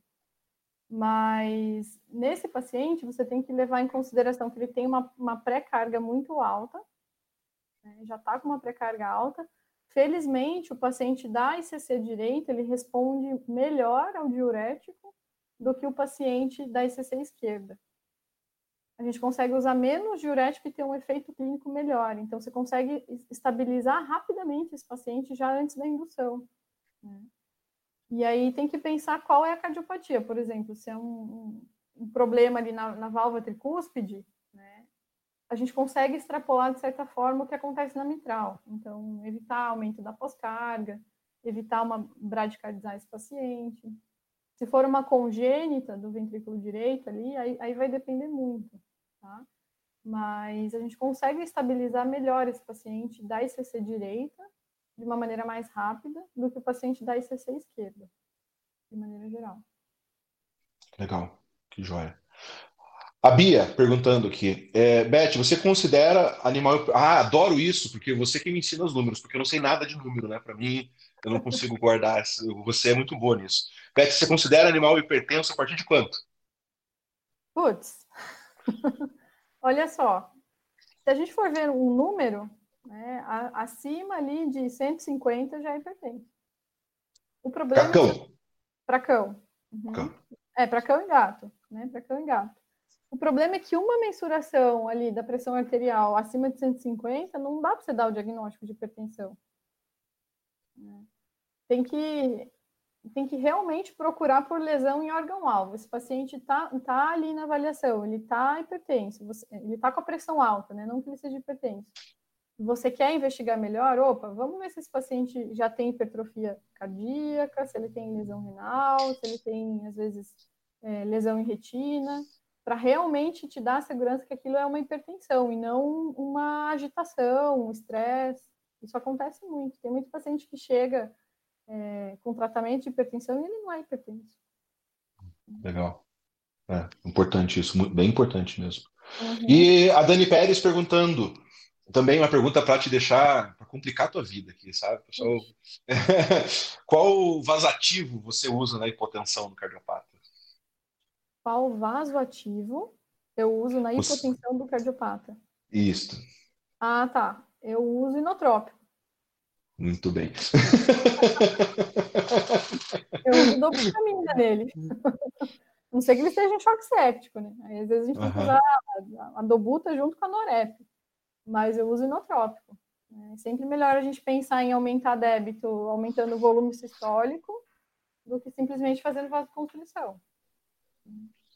Então, Muito legal, né? Porque é isso, né? A gente tá o tempo inteiro discutindo aqui que não é para fazer vasoconstrição, vasoconstrição. Daí faz hipotensão, vasoconstritor, né? Não, não faz sentido, né? É. não faz sentido, né? É muito legal, que joia. Então tá, então vamos entrar no Propofol. Vamos, vamos falar do Propofol, vamos lá. É, assim, ó, o, o Propofol, ele tem é, uma... Um, pra, quando a gente vai induzir anestesia, ele tem uma margem de segurança muito pequena, né? Quer dizer, pequenas variações na dose do Propofol já estão relacionadas a, a fazer hipotensão, né? principalmente um efeito do Propofol muito grande na diminuição da contratilidade. Né? É, mas na manutenção a gente não percebe isso, né? A gente é, usa manutenção até às vezes com taxas bem variadas, né? Porque a gente usa taxas menos de 1, é, 0,1 mg quilo hora, às vezes até 0,4, e a gente percebe no que o Propofol ele, ele mantém muito bem uma estabilidade cardiovascular, né? Melhor do que outros agentes anestésicos, né? É, o que a gente pode falar dessas alterações cardiovasculares do Propofol e como evitar elas? Olha só, então acho que é, você falou bem, né? Ali na indução acho que é o momento mais crítico, realmente, porque a gente está é, utilizando uma dose relativamente alta para esse paciente perder a consciência. Então, formas de minimizar isso, em primeiro ponto, é MPA. O uso da MPA e uma MPA em que a gente cede esse paciente, e aqui eu digo assim, a sedação que a gente quer também não é uma sedação profunda, né? A gente quer uma sedação aí moderada desse paciente cardiopata, mas ela já reduz bastante o requerimento do, da dose que a gente vai usar para induzir e o uso de coindutores. Eu costumo utilizar coindutor tá? para reduzir requerimento do propofol mesmo.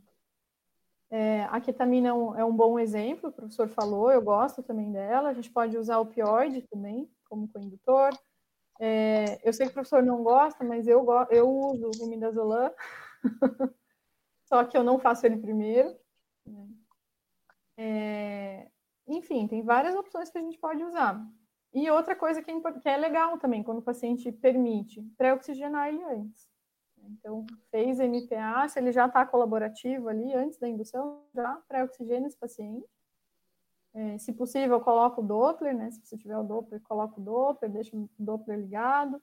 e induz esse paciente. Usando o coindutor e usando uma, uma MPA, você vai reduzir bastante o requerimento e, com, consequentemente, o impacto hemodinâmico, né? Que é principalmente a vasodilatação excessiva, uma dose alta pode fazer. Uhum. É, ele pode ter um efeito depressor também, miocárdico, né? Reduzir contratilidade numa dose alta. E é isso. Legal. Deixa, eu vou, vou cometer uma, uma indiscrição aqui a mim mesmo, né?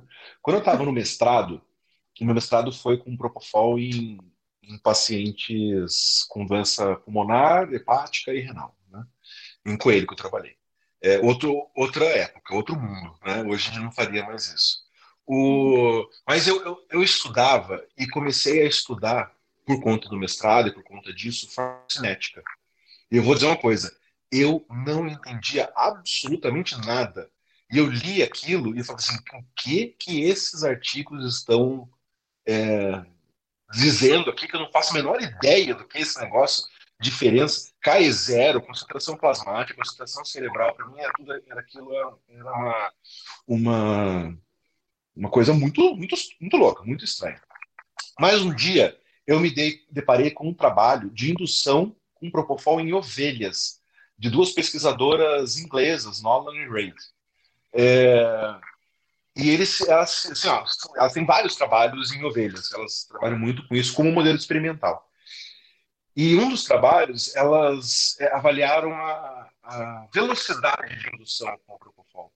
Então, elas fizeram indução desde muito rápida, 10 segundos, como que a gente fazia antigamente, até indução anestésica em 5 minutos. Né?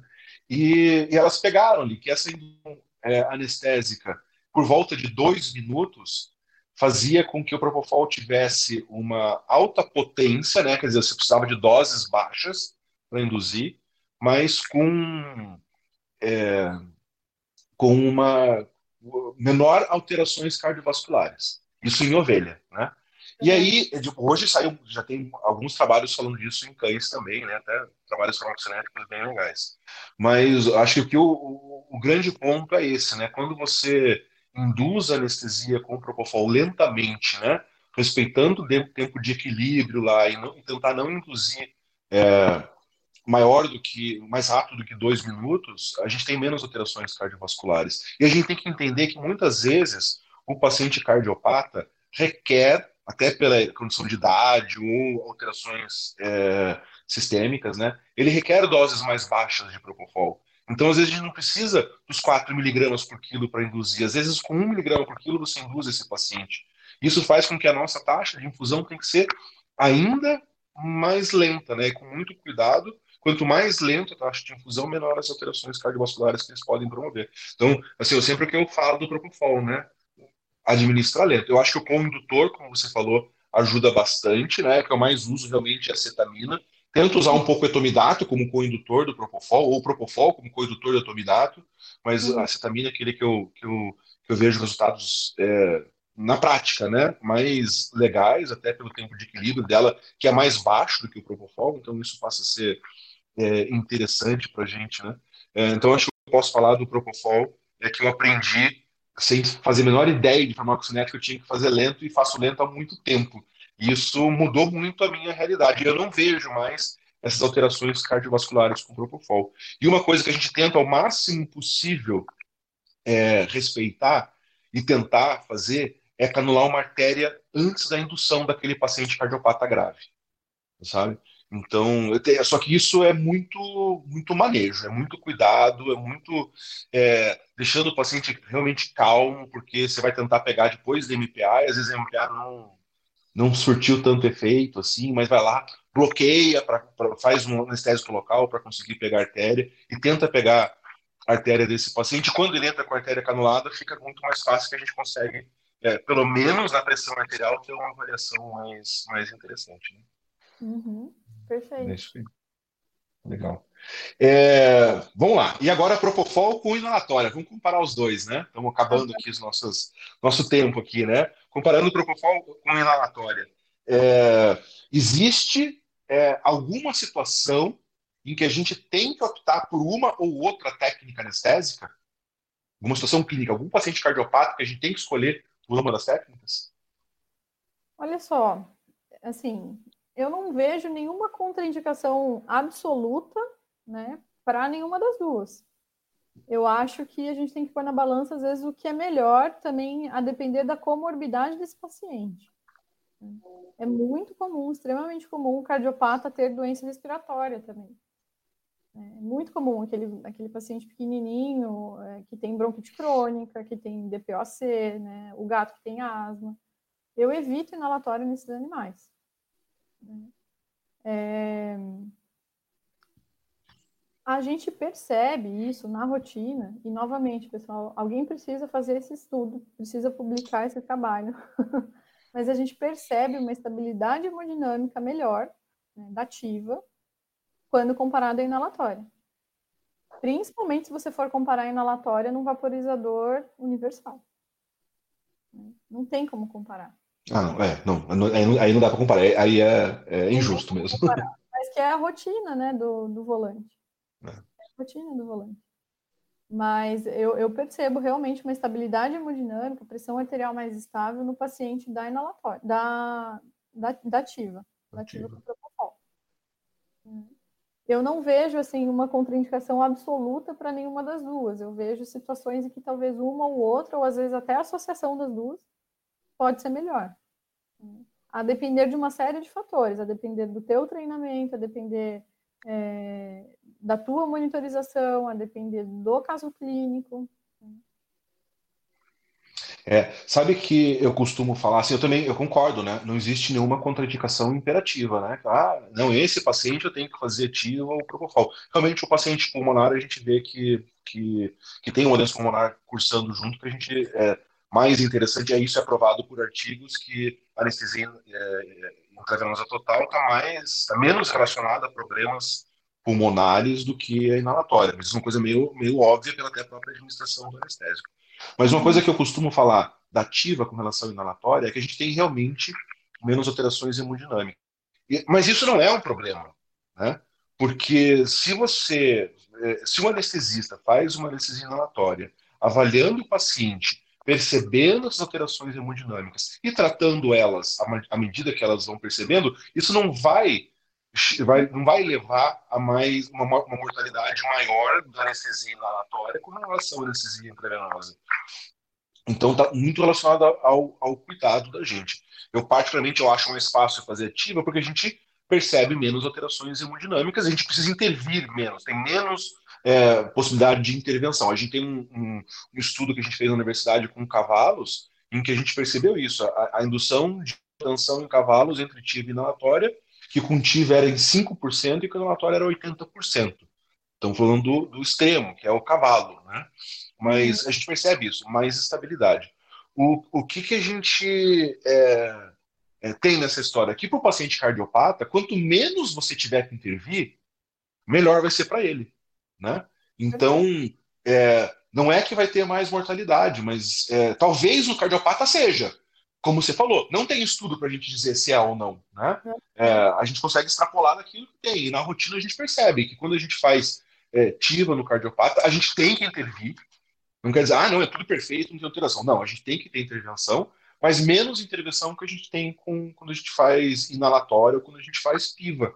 Né? Então, é, concordo plenamente com você isso. Eu acho que hoje a gente não pode afirmar isso, mas que é muito mais fácil a gente fazer trabalhar quando faz TIVA do que inalatória, é, no cardiopata, especificamente por ter menos intervenção, realmente é, é mais é menor. E menos arritmia cardíaca também, que acho que é outra coisa que faz muita diferença durante a anestesia. É.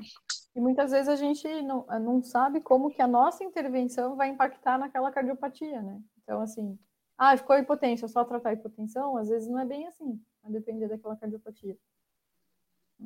Isso aí. Então, é melhor evitar do que remediar. Beleza, agora chegando onde eu queria falar, que eu acho que é a questão mais importante dessa, dessa, desse nosso programa aqui, tá? Que é pelo menos aquela que eu estou muito mais empolgado ultimamente, né? Uhum. É, eu vou contrariar alguns colegas nossos professores que estão falando muito que os anestesistas não monitoram direito os pacientes deles, né? eu queria é, chegar a dizer que não é o que eu tenho visto, né? Pelo menos é, o que eu tenho visto de colegas que trabalham com a gente na universidade, que vêm buscar a gente na universidade, e dos cursos que eu vejo por aí. Eu vejo os anestesistas cada vez mais investindo na monitorização do paciente, investindo em, em monitores multiparamétricos, em formas de avaliar o paciente. Eu acho assim, ó, que é, tá de parabéns. Eu, eu, eu, tenho a sorte de ter muitos amigos anestesistas, né? E o tempo inteiro alguém manda para para mim, fala assim, ah, preciso comprar alguma coisa, quero comprar um capnógrafo, o que, que eu vou comprar, né? Eu posso dizer, até dizer que ontem o Tardelli conversou comigo sobre isso, né, que ele queria comprar, e hoje ele comprou um capnógrafo, então, é, legal, parabéns para ele, um super investimento, né, uma coisa bem legal. Eu vi também que a Gabi, lá de Xanxerê, recebeu o capnógrafo dela ontem, toda, toda feliz, porque tá lá desembrulhando, e hoje já estava usando na rotina, né? Eu vejo isso, coisas bem legais das pessoas investindo, investindo muito. Porque, é, bom, você agora que está na rotina privada sabe disso, né? Como é difícil esse nosso investimento, né? É, eu preciso comprar um monitor legal, preciso comprar um ventilador, preciso comprar bomba de infusão. É tudo muito, muito caro, muito difícil. Mas eu vejo que apesar dessa dificuldade, é, pô, o pessoal está investindo e está é, é, realmente é, investindo e aprendendo a fazer isso maneira muito legal. É, e, e, talvez é, eu vejo alguns cursos de pós-graduação, talvez a PAB seja um grande exemplo disso, que fez com que o anestesista é, monitorasse pressão arterial invasiva, né? que também é outro, outro aumento, outra evolução muito grande do anestesista, que ele se preocupou em canular uma artéria e, e fazer uma, uma monitoração de pressão muito mais legal do que tinha. É, então, pô, parabéns a todo mundo que tem lutado por isso, fazendo a gente melhorar cada vez mais. Só que não é o suficiente, né? não é, né? Porque a gente está medindo pressão, a gente está medindo frequência, só que está faltando uma coisa muito importante em toda essa história, que é medir volume sistólico e débito cardíaco. É, e antigamente, até hoje na pesquisa, a gente utiliza fazer avaliação de débito cardíaco é, invasiva né? É, colocando um catéter de artéria pulmonar, né? E, e medindo débito cardíaco. Mas é, todos nós temos trabalhado, e você é um grande exemplo né, na evolução disso, é, fazendo o eco, né? E trabalhando com avaliação de contratilidade, débito cardíaco, pelo eco transanestésico, né? Queria que você falasse mais disso, é, porque eu acho que é, é a próxima evolução nossa anestesia, né? Todo mundo fazer monitoração cardíaca por, por eco, né? Eu acho, professor, eu acho que é o monitor do futuro, assim, na minha opinião, sabe? É, é bem o que você falou, a gente está evoluindo muito, né? Há, há, uns anos atrás, se a gente falasse, ah, capnografia, quem, quem tem capnógrafo? Só tal escola, né? só a universidade tem. Hoje em dia, todo mundo, né, está lutando para ter. Então, Exatamente. Tá consciente. Eu acho que a avaliação cardíaca do anestesista ela vai caminhar para o mesmo sentido. Eu vejo isso como algo muito promissor para o futuro e que não é tão difícil quanto o pessoal imagina, porque o anestesista ele não precisa dar diagnóstico, né? ele não precisa pegar uma, uma congênita e falar lá o que, que, o que, que tem no coração. Mas a gente pode avaliar de uma maneira muito melhor o nosso paciente quando a gente usa parâmetros de função sistólica durante o transoperatório, quando a gente mensura débito cardíaco no transoperatório. E isso é fantástico, né? porque se a gente seguir somente pela pressão arterial, a gente pode errar, principalmente naqueles pacientes em que a gente usa vaso, vasopressor, né? por N motivos é, quase sempre uma pressão baixa significa uma má perfusão, mas nem sempre uma pressão boa significa boa perfusão. Né? Então, eu acho que o papel da ecocardiografia vai ser esse, assim, para a gente realmente saber o que, que a gente está fazendo, né? o, o, que, que a nossa conduta está surtindo de efeito. E, e, realmente é algo que não é tão complexo do anestesista fazer ali no, no. Né? A gente é. fez é. lá o curso, foi super bacana, o pessoal viu, né? Ao vivo e a cores, no, no transanestésico lá dos cardiopatas, que a gente fez no curso da Criativa, foi bem bacana. Fantástico, né? Então, duas coisas que eu queria falar sobre isso, né? É, como aquele curso foi legal, né? Que a gente consegue é, o que, que, a gente fez para vocês entenderem, né? A gente tinha um monte de paciente cardiopata lá. Cardiopata muito por idade, né? A gente selecionou animais idosos lá e a gente conseguiu pegar diferentes tipos de alterações dos pacientes. E a gente fez protocolos diferentes, né? De MPA, a gente chegou até a fazer DEX, né? Para entender o que acontecia, né? e, e fez inatório, fez TIVA, e, e no, no ecocardio transanestésico, né? E nossa, que, que aula recheada de informação que a gente teve, né? Foi fantástico, né? E esse curso está aberto de novo, aliás, estava aberto com vagas é, encerradas, né? mas por conta da, da, quarentena, algumas pessoas tiveram que desistir. E, então, tem algumas vagas, são poucas vagas, mas tem algumas vagas para esse curso agora que a gente vai fazer, né? que a Criativa vai organizar com a professora Elizabeth. Eu participo também, mas minha participação é bem pequenininha, porque eu fico anestesiando os pacientes lá, e a Beth fica falando que eu estou fazendo de besteira dos pacientes, é mais ou menos isso. mas, o, é, gente, as questões estão abertas, e é um curso que eu posso dizer fantástico. É, é muito legal, porque é, é, é anestesia ativa, é anestesia no paciente cardiopata. A gente trabalha com tudo isso, com todos os. com tudo que a gente tem na nossa rotina. Né? E essa, e assim, ó, só que nesse caso, a gente usa o eco para que as pessoas é, façam ele. É, entendam, né? A, a, professora Beth está fazendo lá os, os, ecos e mostrando as alterações, né? E que eu acho que é de uma um ganho muito grande. Só que a gente podia organizar outro, né? A gente podia organizar um curso de monitoração é, transanestésica com eco, né? Só isso, né? Para ensinar o pessoal a fazer eco, né? Porque eu quero aprender a fazer, sabe? Dia mesmo. Então, fechado. Fechado. O nosso próximo curso aí, quem quiser, já liga pro Vlad e já se inscreve, vai rolar esse curso aí. Já, já faz sua pré-inscrição, porque eu sei que esse vai, vai lotar de gente muito, muito rápido, né? Porque, é, é, putz, a gente quer fazer isso e que legal. Só que esse eco não é que nem o ser humano que é transesofágico, né? Transtorácico, né? É transtorácico. E, assim, tem várias vantagens disso, né? Porque, assim, pro o eco transesofágico ele é muito legal porque independe do decúbito. A gente consegue fazer ele em qualquer decúbito, o transesofágico. Só que para os nossos pacientes é algo invasivo. As probes que a gente tem, para a maioria dos nossos pacientes, elas são muito grandes, as transesofágicas. Tem relato de ruptura de esôfago. Né, Caramba! É, em ecocardio transesofágico em gato. Então, o transtorácico, eu sou suspeita, né? Mas assim, o transtorácico, ele é uma ferramenta muito legal. Eu acho que vale super a pena o anestesista saber, o anestesista é, ter um conhecimento mínimo que seja, né? Porque traz muita informação, tanto para você estabilizar o paciente, quanto para você monitorar, né? E até para você documentar ali. É.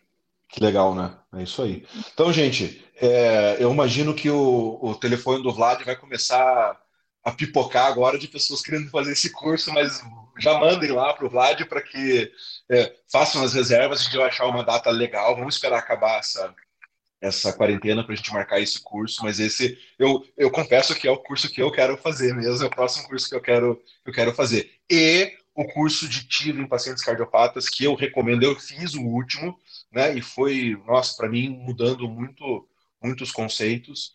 É, eu, é, quem quiser, já tem, são pouquíssimas vagas, tá? Então, imagino que é, já deva fechar logo isso e, e já aproveitem para a gente fazer isso. Tem uma divulgação, teve uma propaganda hoje na Criativa que eu vi lá, que é, para chamar, e o pessoal já estava procurando, já vi que tinha, já, algumas pessoas já estavam se inscrevendo no curso, imagino que agora, depois da live, é, depois do nosso, nosso programa, muita gente vai querer fazer também. Tá? Beth, tá com saudades da aula ao vivo? Ah, eu tô. o computador não interage com a gente, né? Aqui é, né? eu estou te vendo, mas é, é difícil online. Ele, a gente não sabe se tá bom, se tá ruim, se tá dando para entender ou não. É, é eu, eu também a gente conversar, a gente olho no olho, é muito bom. É, eu confesso que eu tô. Aí, eu tô com tanta vontade da aula, né? e tenho feito as, as lives, né, os nossos programas aqui. Eu fiz, essa semana, eu fiz até uma surpresa. Tá com tanta vontade da aula que eu pensei, sabe uma coisa? Vou, vou dar uma aula aqui. Abri o Instagram e comecei a fazer uma aula de meio que, tipo, pensei uma hora depois já já lancei, né? Foi, eu tava louco de vontade. Você assistiu essa? Eu, a de estabilidade das soluções. Isso. Ah, que legal, que legal. É, confesso que eu, que eu curti assim, o retorno do pessoal, porque foi muita surpresa, né? Mas a gente tá. Eu, assim, eu cheguei e pedi para a Fer, Fer, eu quero dar aula. Né? E, e a Fer bolou lá para gente um novo programa aqui né, no YouTube da Criativa. E semana que vem tem surpresa aí, viu? É, a gente vai, vai ter aulas é, sobre temas que eu quero falar. É mais ou menos isso. vamos, vamos começar a fazer, fazer mais, mais aulas nesse, nesse sentido, e aula mesmo. Aula com participação do pessoal, eu em pé, com quadro negro, com ou lousa, né? Ou sei lá, alguma coisa para escrever, e projeção, porque é isso que eu estou sentindo falta de é, tá me mexendo lá e ficar perguntando para as pessoas. Eu estou com, com saudade disso, a gente vai ter novidades aí. Você fez o um encontro de anestesia no cardiopata que, nossa, quantas pessoas assistiram o encontro? Você tem isso? Tinha mais de 1.900 pessoas. Meu Deus do céu, que absurdo! É, eu nunca imaginei que chegaria nesse número. Nunca imaginei. Que legal, parabéns. E tá rolando o curso agora, né? Agora tá rolando. Uhum, já não tem mais vaga. Não tem mais vaga? Putz! tá rolando, é um curso online, né? Um curso teórico mas tá super bacana. Acho que o pessoal tá gostando. Que legal. E tem outro já em vista? Outro curso para fazer? Por enquanto não, professor. Mas tô, tô me dedicando bastante aí a esse, né, de anestesia e ao de eletro também, que tá, tá rolando concomitante, né? Ah, já tá rolando também? Já, já tem um curso de eletro já. Na verdade, o de eletro foi antes desse de anestesia no cardiopata. Tá. Ele é online também. E o eletro é legal porque dá para praticar, né? A pessoa consegue praticar em casa. Então, legal. Tá, tá, bem legal. É, legal. Então, pessoal, entrem lá no Instagram da professora Beth, arroba ecos, underline, vet. É isso, né? Isso aí, uhum. É isso aí, entrem lá e vejam todos os cursos que estão saindo. E olha, é o que eu, o que eu posso dizer é que é, eu indico 100%, 100%, né? Um orgulho enorme ver todo esse sucesso e ver o quanto que a Beth desenvolveu nesse sentido e, e quanto que é, ela, né, o esforço dela está fazendo o crescimento da nossa área no anestesia do cardiopata, né? É, parabéns, um, ó, orgulho transbordando aqui pelo coração. Obrigada, professor, obrigada mesmo. Nossa, eu estou vou... a você, por muito, por muito, muita coisa. Hum, legal. Vou comentar outra descrição aqui, Beth, porque ah. o nosso grupo do WhatsApp pediu, né? Ah e tenho que falar, né? É, vamos fazer associações. É que a gente quer saber se você prefere ser chamada de Beth Carvalho Ai, ou, de, ou, de, Elis Regina. Como que é? Eu achei que eu fosse passar imune. Olha, por estilo, eu me identifico mais com Elis Regina. Elis Regina, é, até filosofia de vida, né? É, exatamente. Para o pessoal que não sabe, o meu nome é Elizabeth Regina Carvalho. A melhor amiga da minha mãe chamava Regina. E aí ela quis homenagear, não sei porquê, me dando o nome de Regina. Então, meu nome é Elizabeth Regina Carvalho.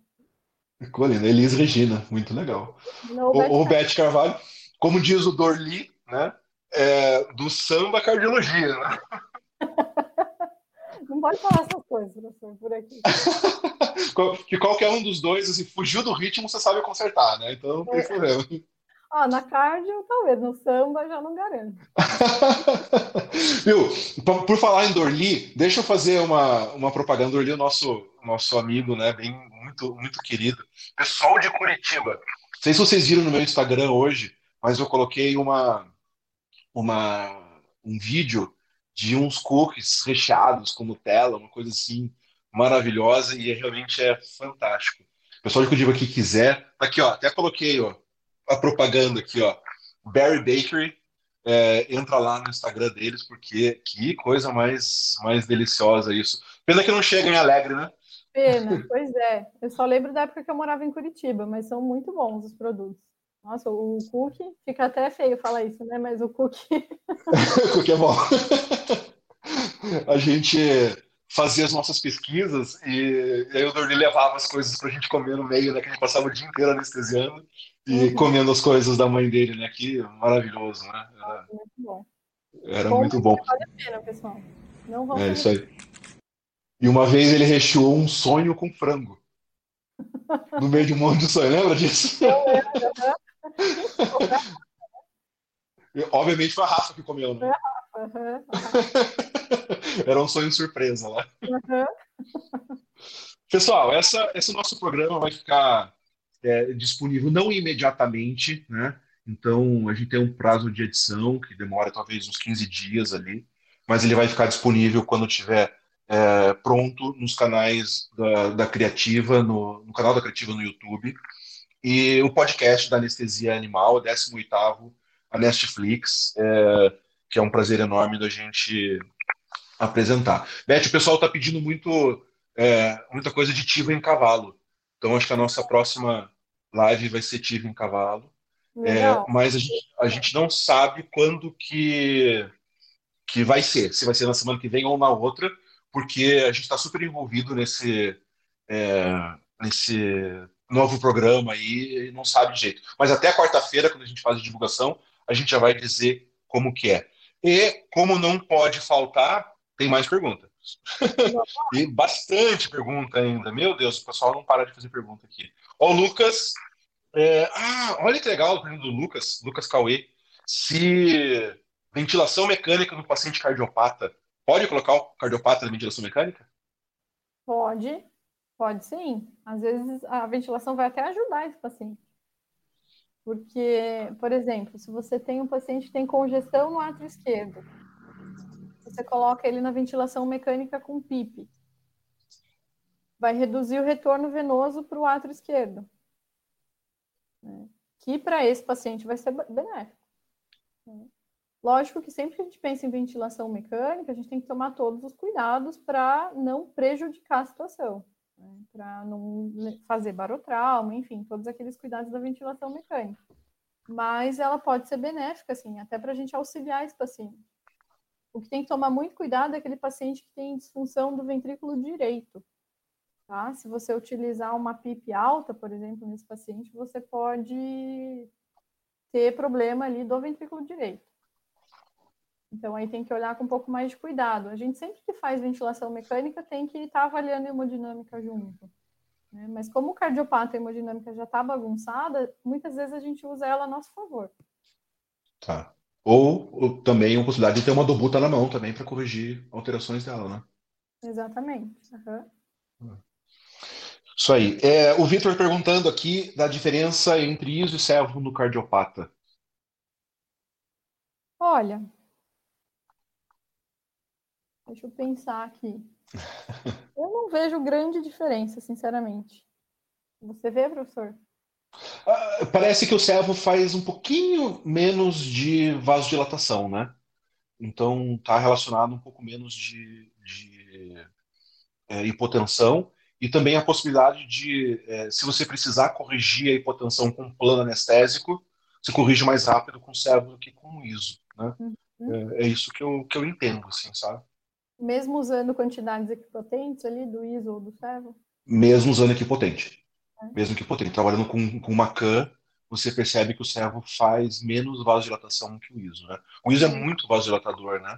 O servo é. já é um pouco mais, mais controlado nisso, né? Mas muitas vezes o que a gente fala é a gente errar, né? Você até próprio, você, você falou mesmo do, de utilizar o vaporizador universal, né? Mas mesmo calibrado, mesmo utilizando calibrado, a gente não tem uma segurança de o que a gente está administrando, que está saindo do vaporizador, mesmo ele calibrado, é o que está chegando no paciente, né? E se você não tiver nas dor de gases, você não consegue fazer isso. E vamos confessar que ainda dor de gases não é uma realidade da maioria dos anestesistas, né? E, e aí é mais fácil você corrigir com servo do que com ISO. É isso que eu vejo de, de vantagem. Então, nesses pacientes extremos, é, principalmente aquelas cardiopatias congênitas, eu prefiro utilizar o servo ou ISO. Uhum. O, o Marco, Marco lá no nosso residente, é, algum medicamento no tratamento da rotina do cardiopata que deverá ser pausado no pé-anestésico? Eu não pauso nada. Só beta-bloqueador. É, tá. beta-bloqueador eu não dou no dia do procedimento, mas assim, ó, a gente não tem consenso sobre isso, tá? Isso é opinião e experiência minha. E se eu, se eu dou beta-bloqueador e preciso pôr ele numa dobuta, a eficácia vai ficar reduzida. Então, no dia do procedimento, eu não dou beta-bloqueador. Tá, legal. É, filhotes com PDA, ativa a melhor indicação para estabilidade é, dinâmica na cirurgia? Essa é a pergunta da Jamile. Sim, de maneira geral, ativa ela dá uma estabilidade hemodinâmica melhor. Né? Então, você pode sim utilizar ela no, no paciente que tem PDA, tá? Se for para correção, né, aí vai ser obrigatório você utilizar a ventilação mecânica, porque vai ser uma toracotomia, né? Então, a não ser que seja por uhum. cateterismo, né? Mas é, aí você vai ter que usar obrigatoriamente a ventilação mecânica. Tá, legal. E aí ativa mais interessante. Sim. O Daniel perguntando, professor, vi que tem novidades para sair. O que vai, o que vem na sala da criativa? Eles lançaram hoje um um, é, uma, uma propaganda e tá é, meio que ofuscado, assim, sabe? O, o, o nome do programa, né? Dá para ler alguma coisa que tem sala ali, né? É, sala da criativa. Não é sala da criativa, mas é coisa parecida com isso. Dá um spoiler. Pode revelar a data? É, Quarta-feira, viu? Quarta-feira, duas da tarde. É isso que vai rolar. Quarta, duas da tarde, a gente vai ter o nosso nosso primeiro programa, que é um programa bem. A ideia é ser bem diferente, né? É, como a gente faz, né? Que é, é, é diferente, mas que seja. É, tentando voltar aquilo que a gente fazia presencial, mais próximo disso. E posso falar qual é o tema já para o pessoal? Estou me, me, autorizando aqui. Primeiro programa, a gente vai. A gente já conseguiu um apoio para realizar o programa, apoio financeiro, e o tema vai ser remifentanil. Então Opa. vamos usar o uso, o uso do remifentanil na rotina do anestesista veterinário. Essa que é, que é a ideia. Legal. Legal. É isso aí, Dani. Dani é um, um, um, um ouvinte, um aluno frequente dos nossos cursos aqui, já fez vários cursos, foi da, da primeira turma do, do avançado. Legal. É, Beth. Hum. Beth Carvalho, Elis Regina. Minha querida Beth, sabe que é, tenho muito orgulho de você. Eu posso dizer que eu tenho muito orgulho de, de muitos orientados, muitos mesmo. Né? É, mas você é uma coisa especial que é, eu conheci lá no primeiro período da faculdade. Né? Eu posso dizer que depois de você, eu tive mais duas experiências dessa maneira. Né? Uma é a Mari Cristofolini, que está assistindo a gente, que é outra pessoa que eu vejo que segue um caminho muito, muito parecido com o teu, o pessoal também tem muito orgulho. E a, e a próxima é a Júlia, que está agora no segundo período, que está frequentando o mesmo, o mesmo caminho, assim, sabe? E é muito raro isso aparecer. É, e acho que é, até mais do que essa nossa relação profissional, né? A nossa, nossa amizade, que ficou uma coisa muito legal, né? É, principalmente quando você estava lá em Botucatu, né? Que a gente conversava o tempo Nossa. inteiro, né? e... Eu me tranquei no banheiro, falando, eu vou largar tudo. Liguei. Eu lembro é. disso? Eu lembro, lembro sim. Sabia que eu tava correndo aquele dia, né? Oi? Eu tava correndo aquele dia. Não sabia, não, não lembrava. Eu tava, eu tava, eu tava treinando pra maratona. Eu corria maratona, eu tava treinando pra maratona. E é. sabe onde eu tava? Em Guarapari. Sério? Olha só. Eu tava no Espírito Santo correndo aquele dia quando você me ligou. Ah. Jura? E aí eu parei de correr pra gente conversar. É, lembro, aí você me acalmou, falou, não, calma, residência é assim mesmo, vai valer a pena. Mas, professor, só querem que eu faça tudo igual. Nossa, que. Não, mas é assim, ó, é muito orgulho de você, um carinho assim muito, muito grande, como se fosse é, uma filha minha mesmo, que é assim que eu, que eu considero. É, é, e pela nossa amizade, pelo, pelo, com todo o nosso grupo, né? Dorli, Rafa, Vanessa. É, mas, assim, ó, um orgulho imenso que eu tenho de vocês. E, e você, né? Por todo esse sucesso que está tendo hoje. É, de novo, né? Só, só, posso expressar todo É, todo, todo os, o professor Pedro Werner falava isso para mim e eu preciso é, falar para você que de todo esse sucesso os seus respingos me atingem, né? Então eu sou muito feliz por isso. Parabéns. Ah, obrigada, professor. Só tenho a agradecer, nem sei como agradecer você por isso. Imagina, eu que agradeço. Agradeço muito de coração, né? Literalmente. Obrigada pelas palavras. Eu sinto muita saudade de estar mais perto, sinto muita saudade do nosso grupo de pesquisa. E para todo mundo que está na UFPR, pessoal, aproveitem, suguem todos os conhecimentos, porque a hora que a gente sai, a gente sente muita saudade. É, legal. É, Beth, obrigado, um beijão. Pessoal, todo mundo que participou, que ficou até essa hora com a gente, obrigado pela participação. Foi, assim, é, muita gente, muita gente participando mesmo. É, muito legal. É, obrigado por, por, por, tudo isso. Gente, tchau, um beijão. Beth, beijo muito grande para você. É, daqui a pouco tem pós-live, né? Tradicionalmente, a gente vai fazer o nosso pós-live. Então, lá no, no, Instagram, quem quiser, entra lá. Gente, acho que foi é, um programa fantástico e que me acrescentou muito. Espero que tenha sido legal para vocês. Tchau, tchau, tchau, gente. Tchau, um beijão. Tchau, tchau a todos. Obrigada.